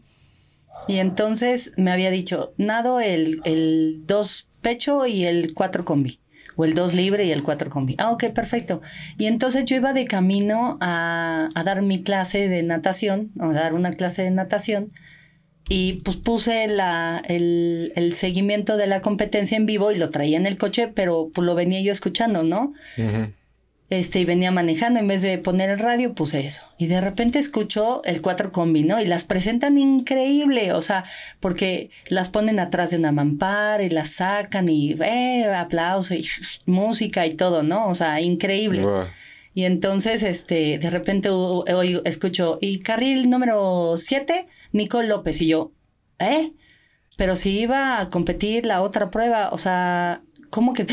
Y yo así de, ¿cómo? O sea, yo venía manejando, Mike. O sea, entonces ya sí. O sea, de eso de que reojo, reojo, reojo y me toca alto, entonces me puse a ver, este, va nadando la mariposa y entonces, y, y ya el dorso y iba rezagada y empezó a nadar el pecho y empieza a alcanzar a todos. O sea, te lo juro, Mike.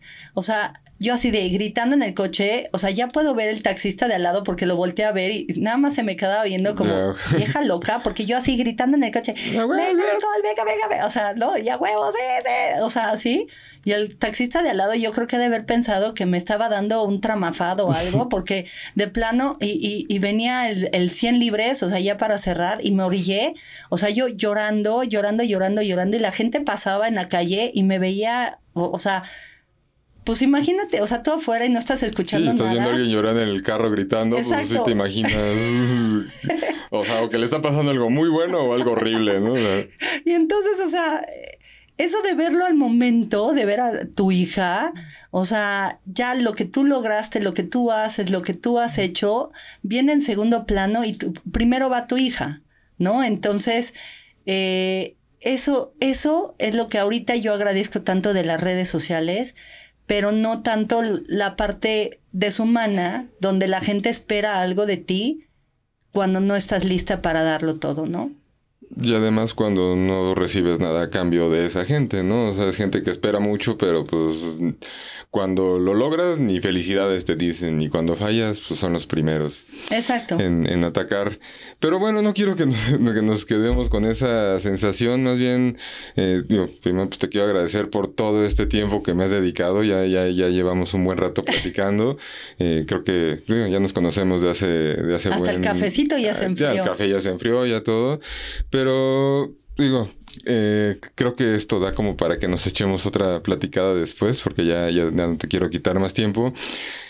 Pero también te, te agradezco mucho todo el aprendizaje que, pues, que nos das a mí y a todos los que, los que te escucharon, eh, pues el poder conocer un poco más de, de, la vida de Patty Coleman, pues más allá del deporte, o, o más bien conocer quién es Patty Coleman, ¿no? Porque eso es algo que, digo, ahorita hablamos de deportistas, pero en general, pues todos tenemos como alguna, algún personaje o alguna máscara con la que nos desarrollamos en la vida, porque ese es nuestro papel, porque ese es nuestro trabajo pero pues lo que hay detrás, pues también vale la pena que se conozca, porque muchas veces ahí es donde realmente están las lecciones, ¿no? Y, y la gente no quiere verlas y pues la intención era, esto. Y te quiero, te, quiero agradecer mucho el que lo hayas compartido con nosotros. No, hombre, un gustazo. Y, y que sepa la gente, ¿no? ¿Quién es Patty Colman? Es una persona apasionada por la vida, apasionada por el deporte, apasionada por la natación. Eh, enamorada de, de, de sus hijos, de su esposo, eh, un ser humano con un enorme corazón, una persona muy noble, gran amiga, Eh, no sé si soy gran madre, pero bueno, me, me considero una mamá, este, pues ahora sí que, que, lo da todo. Sí, que lo da todo, como dices, mamá luchona, ¿no? y este, eso, ¿no? O sea, el, demostrarle y enseñarle o quererle enseñar a la gente que soy quien soy. O sea, en redes soy quien soy, soy la persona más... Eh, ¿cómo se dice? Humilde, o sea... pues yo creo que serías la persona más, re, o sea, más, este, legítima, por así decirlo. O sea, eres tú tal cual en redes, en persona, como entrenadora. O sea. Y cuando, cuando se tiene uno que entregar, me entrego al 100, ¿no? O sea, este, me encanta aprender, me encanta estudiar, me encanta darlo todo a, a mi familia, a mis amigos, a la gente, a mi equipo, ¿no? O sea, lo que ves es lo que, lo que doy, ¿no? O sea, es lo que hay, ¿no? Y agradecerte, Mike, a ti, el, el poder transmitir ese mensaje, el poder acercarnos a la gente. Y, y bueno, tengo que decirlo, o sea, tengo que mandarle un saludo a Patrick, a mi hijo porque venía yo de camino y venía preocupado porque me tocó muchísimo tráfico y este sí me dijo, ¿a poco no has llegado? Este, no, pero me dice, mamá, me mandas un saludo. Entonces, eh, un saludo muy especial, obviamente, a mis tres hijos, a Alejandro, pero al Tim Coleman, pero uno muy especial a Patrick. Ok, pues muchos saludos, Patrick. Ahí también, eh, si me estás escuchando, eh, se habló mucho de ti, entonces este, pues espero que también hayas disfrutado este podcast. ¿no? bueno, creo que tus hijos son pues, tu, tu, tu, mayor motor, ¿no? Creo que es algo que, que queda claro, evidente. Y, digo, como, pues como amigo, no sé cómo me consideres, por, lo que te, mi muy, muy querido amigo. Por lo que te conozco, pues sé que haces una labor titánica siendo Patty Coleman, ¿no? O sea, ya, ya, hablamos de todo lo que es Patty y, y, por lo mismo, pues también te agradezco el hecho de estar aquí, sé lo difícil que es para ti el atravesar la ciudad, este, sé que en estas épocas pospandémicas acostumbrados al online y todo este tipo de conversaciones, pues como que las tenemos un poco fuera de práctica.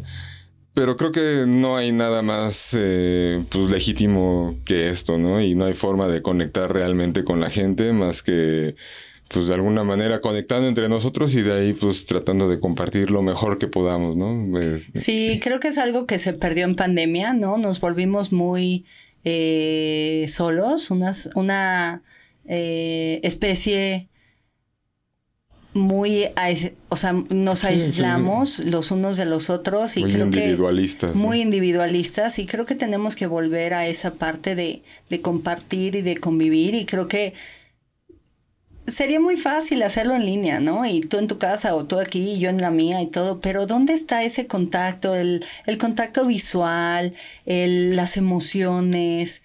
Creo que tenemos que regresar a todo eso y, y es algo que, que tenemos que regresar a la, a la humanidad, ¿no? Esa parte empática, solidaria, de contacto, de, vis, de visión, de visualización, de, del entorno, de no ser apáticos, al contrario. De, sociedad, de crecer en conjunto y no nada más estar, este, pues no sé, o sea, no, creo que ya, ya, ya hablamos demasiado de ese tema, entonces no, no quiero que nos volvamos a clavar. Pati, te agradezco muchísimo el estar aquí, espero que sea la primera de, de, varias. Eh, y bueno, pues un saludo a todos los que nos están escuchando, gracias a todos los que estuvieron aquí y pues los esperamos próximamente en un nuevo episodio de Teatro atleta real. Pati, nos vemos muy pronto. Muchas gracias y bueno, ya sabes que esta es tu casa. Muchas gracias, muchas gracias. Un saludo a todos y bueno, espero vernos pronto otra ¿Dónde te pueden buscar? En redes, en redes en Instagram Estoy como Patty Coleman. Con doble T. Doble T, Y y el apellido es K-O-H-L. Bueno, lo vamos a dejar. Este es podcast, pero lo vamos a dejar ahí en el link sí, para que. Ayúdame con eso. Sí, porque sí, el, Coleman es complicado. Y bueno, pues una vez más te agradezco. Muchas, muchas gracias. Hasta luego. Nos vemos.